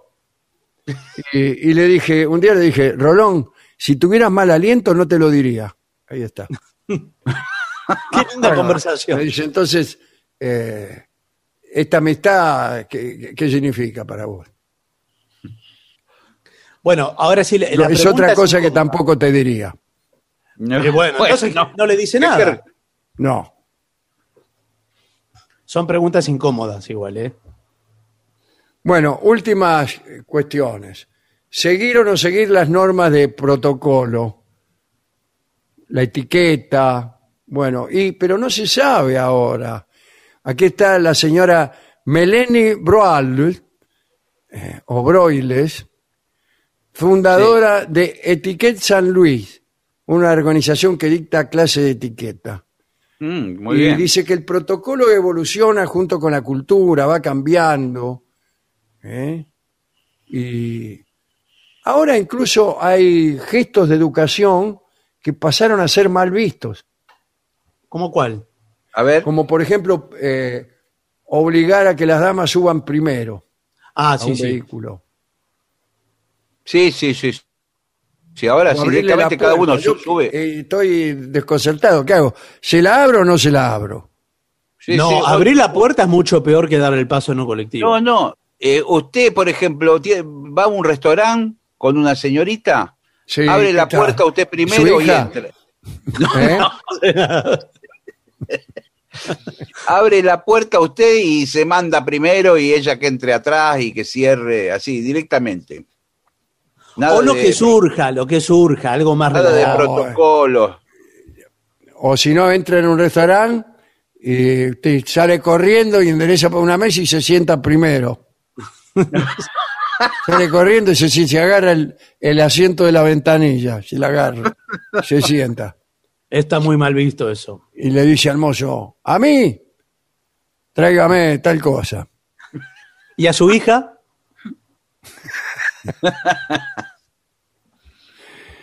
Eh, bueno, acá dice que la etiqueta se basa en la consideración, el respeto. No, no.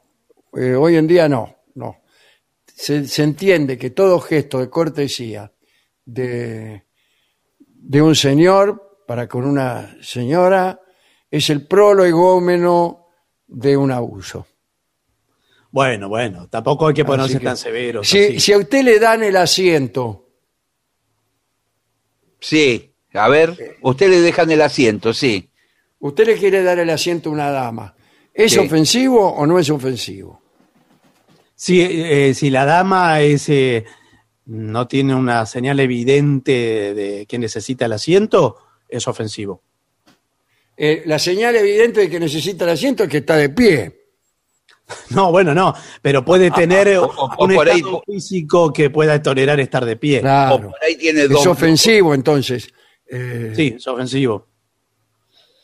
Ahora, si está embarazada, no, le tiene que dar el No, asiento. o si tiene ella, tiene dos bolsas del mercado que pesan 10 kilos cada bolsa. O, o- Nada o- o aunque no fueran del mercado, dos bolsas. Claro, y, y además está embarazada.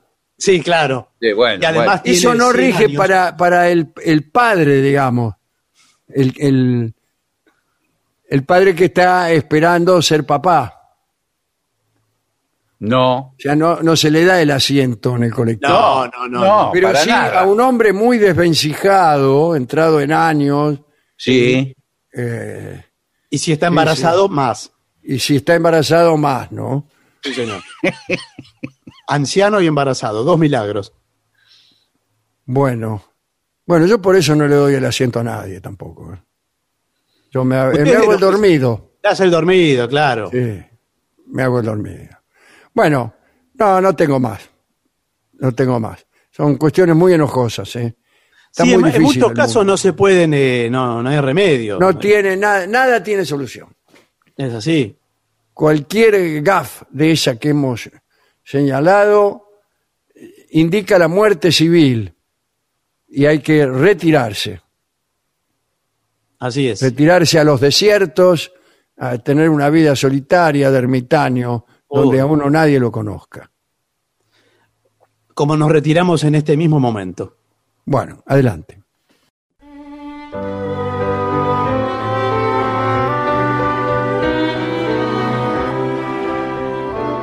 Continuamos en La Venganza Será Terrible por las 7.50 y llegó el momento musical de la noche, el momento musical del programa, en el que convocamos a este fogón a los integrantes del trío sin nombre. Martín Caco Dolina, licenciado pentacadémico, Ale Dolina y Manuel Moreira, en un orden totalmente alternativo. Muy bien. ¿Qué Buenas tal, noches. amigos? ¿Cómo andan? ¿Cómo anda El bien. Maravillosamente Muy bien. bien, muy bien. Los tres siempre andamos, eh, nos ponemos de acuerdo para andar igual. Sí. Bueno, ¿y qué Hay una- traído? le- les cuento que hay gran expectativa con el tema de las series, ¿eh? Sí, Sí, un sí, revuelo.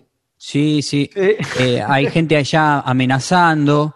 eh, bueno, nosotros eh, somos personas que públicas, ¿vio? Y, y la gente se volvió loca. Empezó a, a amenazarnos que si no hacíamos este tema, que si no hacíamos el otro. Y bueno, así que vamos a hacer el tema que más pidieron, así pe- corremos menos peligro. Claro. Bueno, ¿Cuál recordemos sería? que la convocatoria era por temas de, de series, ¿verdad? Sí, sí. Sí. Temas de series. Es Bien, el- Claro. Abandonamos los dibujos animados por el momento, tal vez volvamos algún, en algún día, pero eh, bueno, se nos terminaron un poco las ideas. Y aparecieron las series y bueno, veremos cómo nos ¿Cuál va. es? Bueno, ¿Cuál es si la yo le primera? digo- Hay un- un- un- una ansiedad que no puedo reprimir. Si yo le digo estos nombres, le digo Rachel, Mónica, eh, Phoebe, Chandler, Joey y Ross, ¿usted qué me dice? Eh, ¿Qué tal?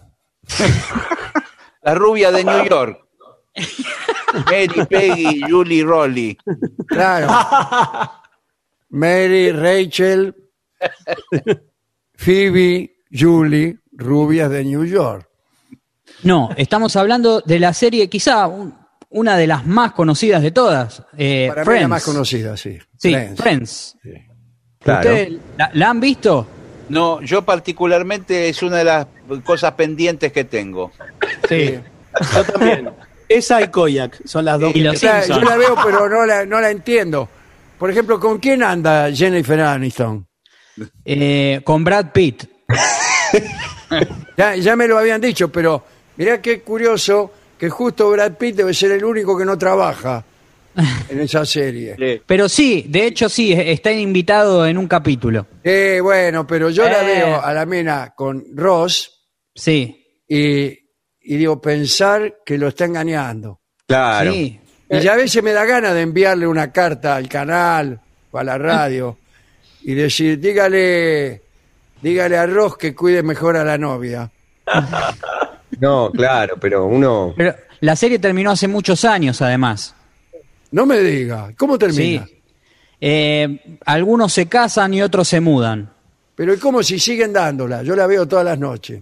Sí, pero ya pasó. No le quería decir esto, pero ya pasó. Oh, no, no, Eh. no, no, no. Yo veo siempre, primero veo el Doctor House. También Eh, terminó. eh, ¿En serio? sí. Yo veo el Doctor House, mire, eh, le voy a decir una cosa, ¿sabe por qué veo el Doctor House? Porque son todo, eh, esa serie está presentada para que todos vean lo malo que es House y cómo los amigos en realidad tratan de llamarlo por el buen camino. Bueno, a mí me parece todo lo contrario. Pero se lo juro, me parece que eh, House es el único tipo respetable y todo lo demás son una manga de giles, de mamertos, de traidores, de malos amigos. ¿Qué me está Revista, pasando? revista El Amante.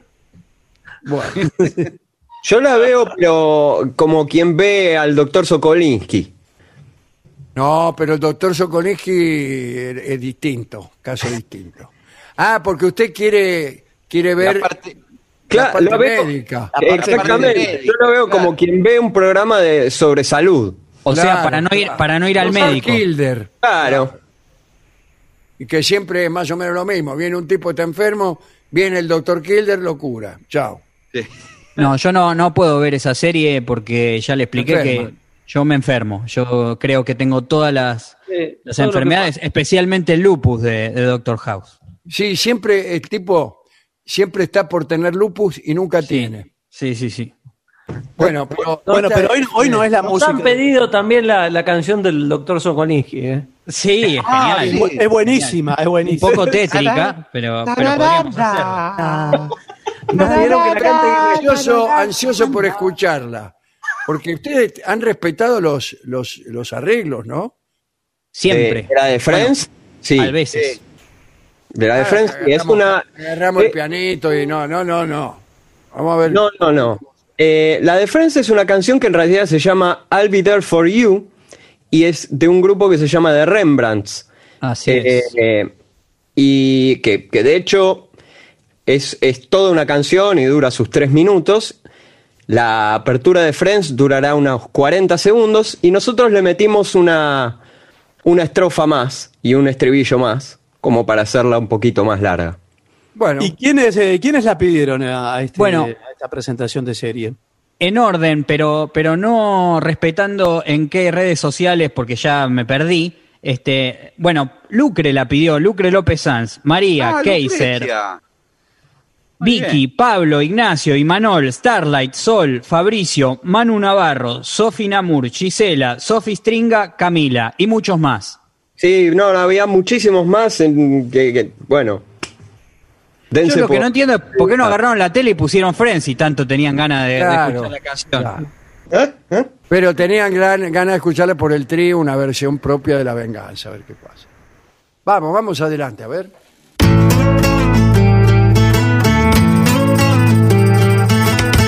So no one told you life was gonna be this way. Your job's a joke, you're broke, your love life's the away. It's like you're always stuck in second gear. When it hasn't been your day, your week, your month, or even your year.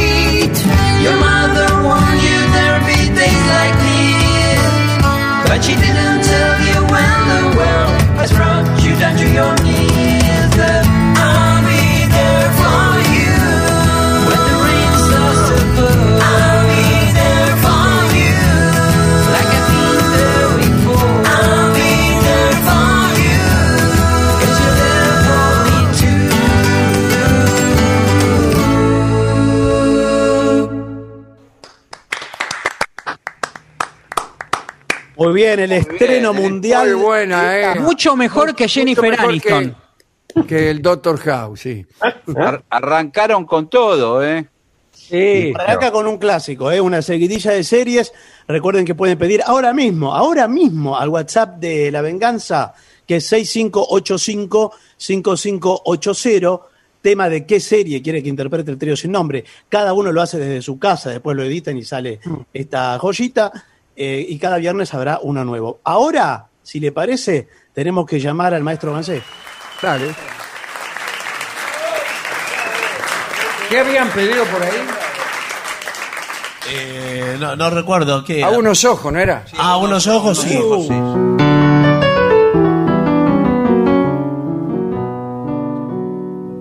tus ojos que contemplo con delicia tienen el mismo brillo de la aurora, tienen la suavidad de la caricia y la dulce mirada que enamora.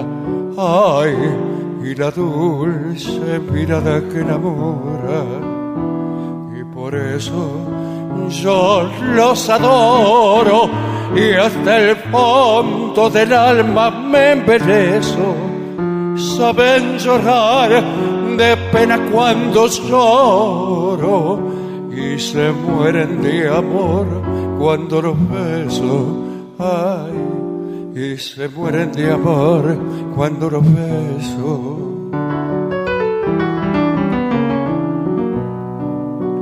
Bien sabes que mi vida está en tus ojos, ellos son mi alegría y mi amargura, ellos me hacen sufrir con sus enojos y me llenan de paz con su ternura, ay, y me llenan de paz con su ternura, y por eso yo los adoro y hasta el fondo del alma me embelezo. Saben llorar de pena cuando lloro y se mueren de amor cuando los beso. Y se mueren de amor cuando los beso. Qué bien.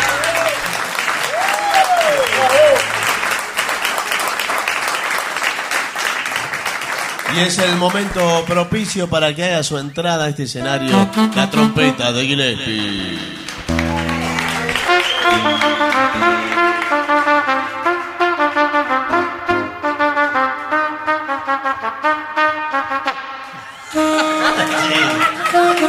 Con todo el Brasil a cuestas. Anda perfecta, ¿eh? Muy bien, mejor que nunca. Habían pedido eh, días de vino y rosa. Bueno. ¿Qué le parece? ¿En qué tono es esto? En fa. Ok.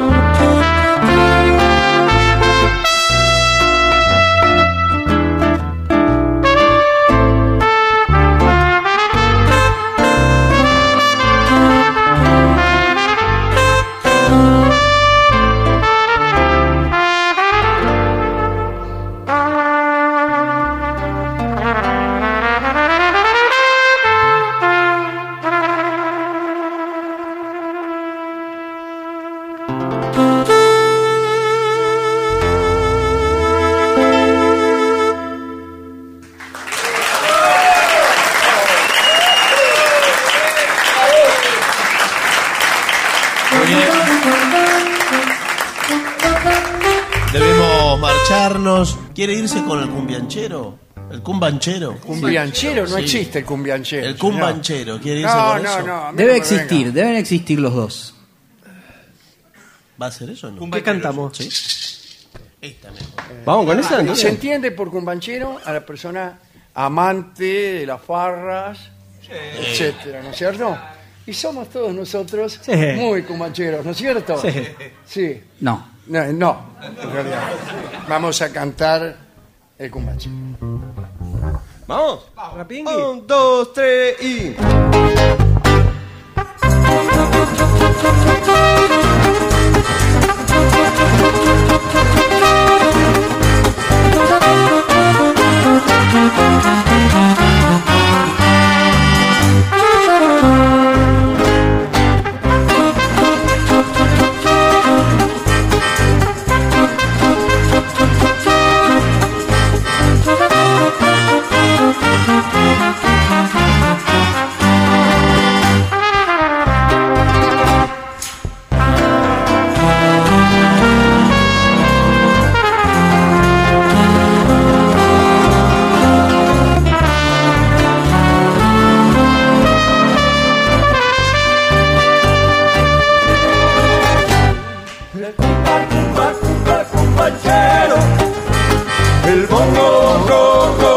José.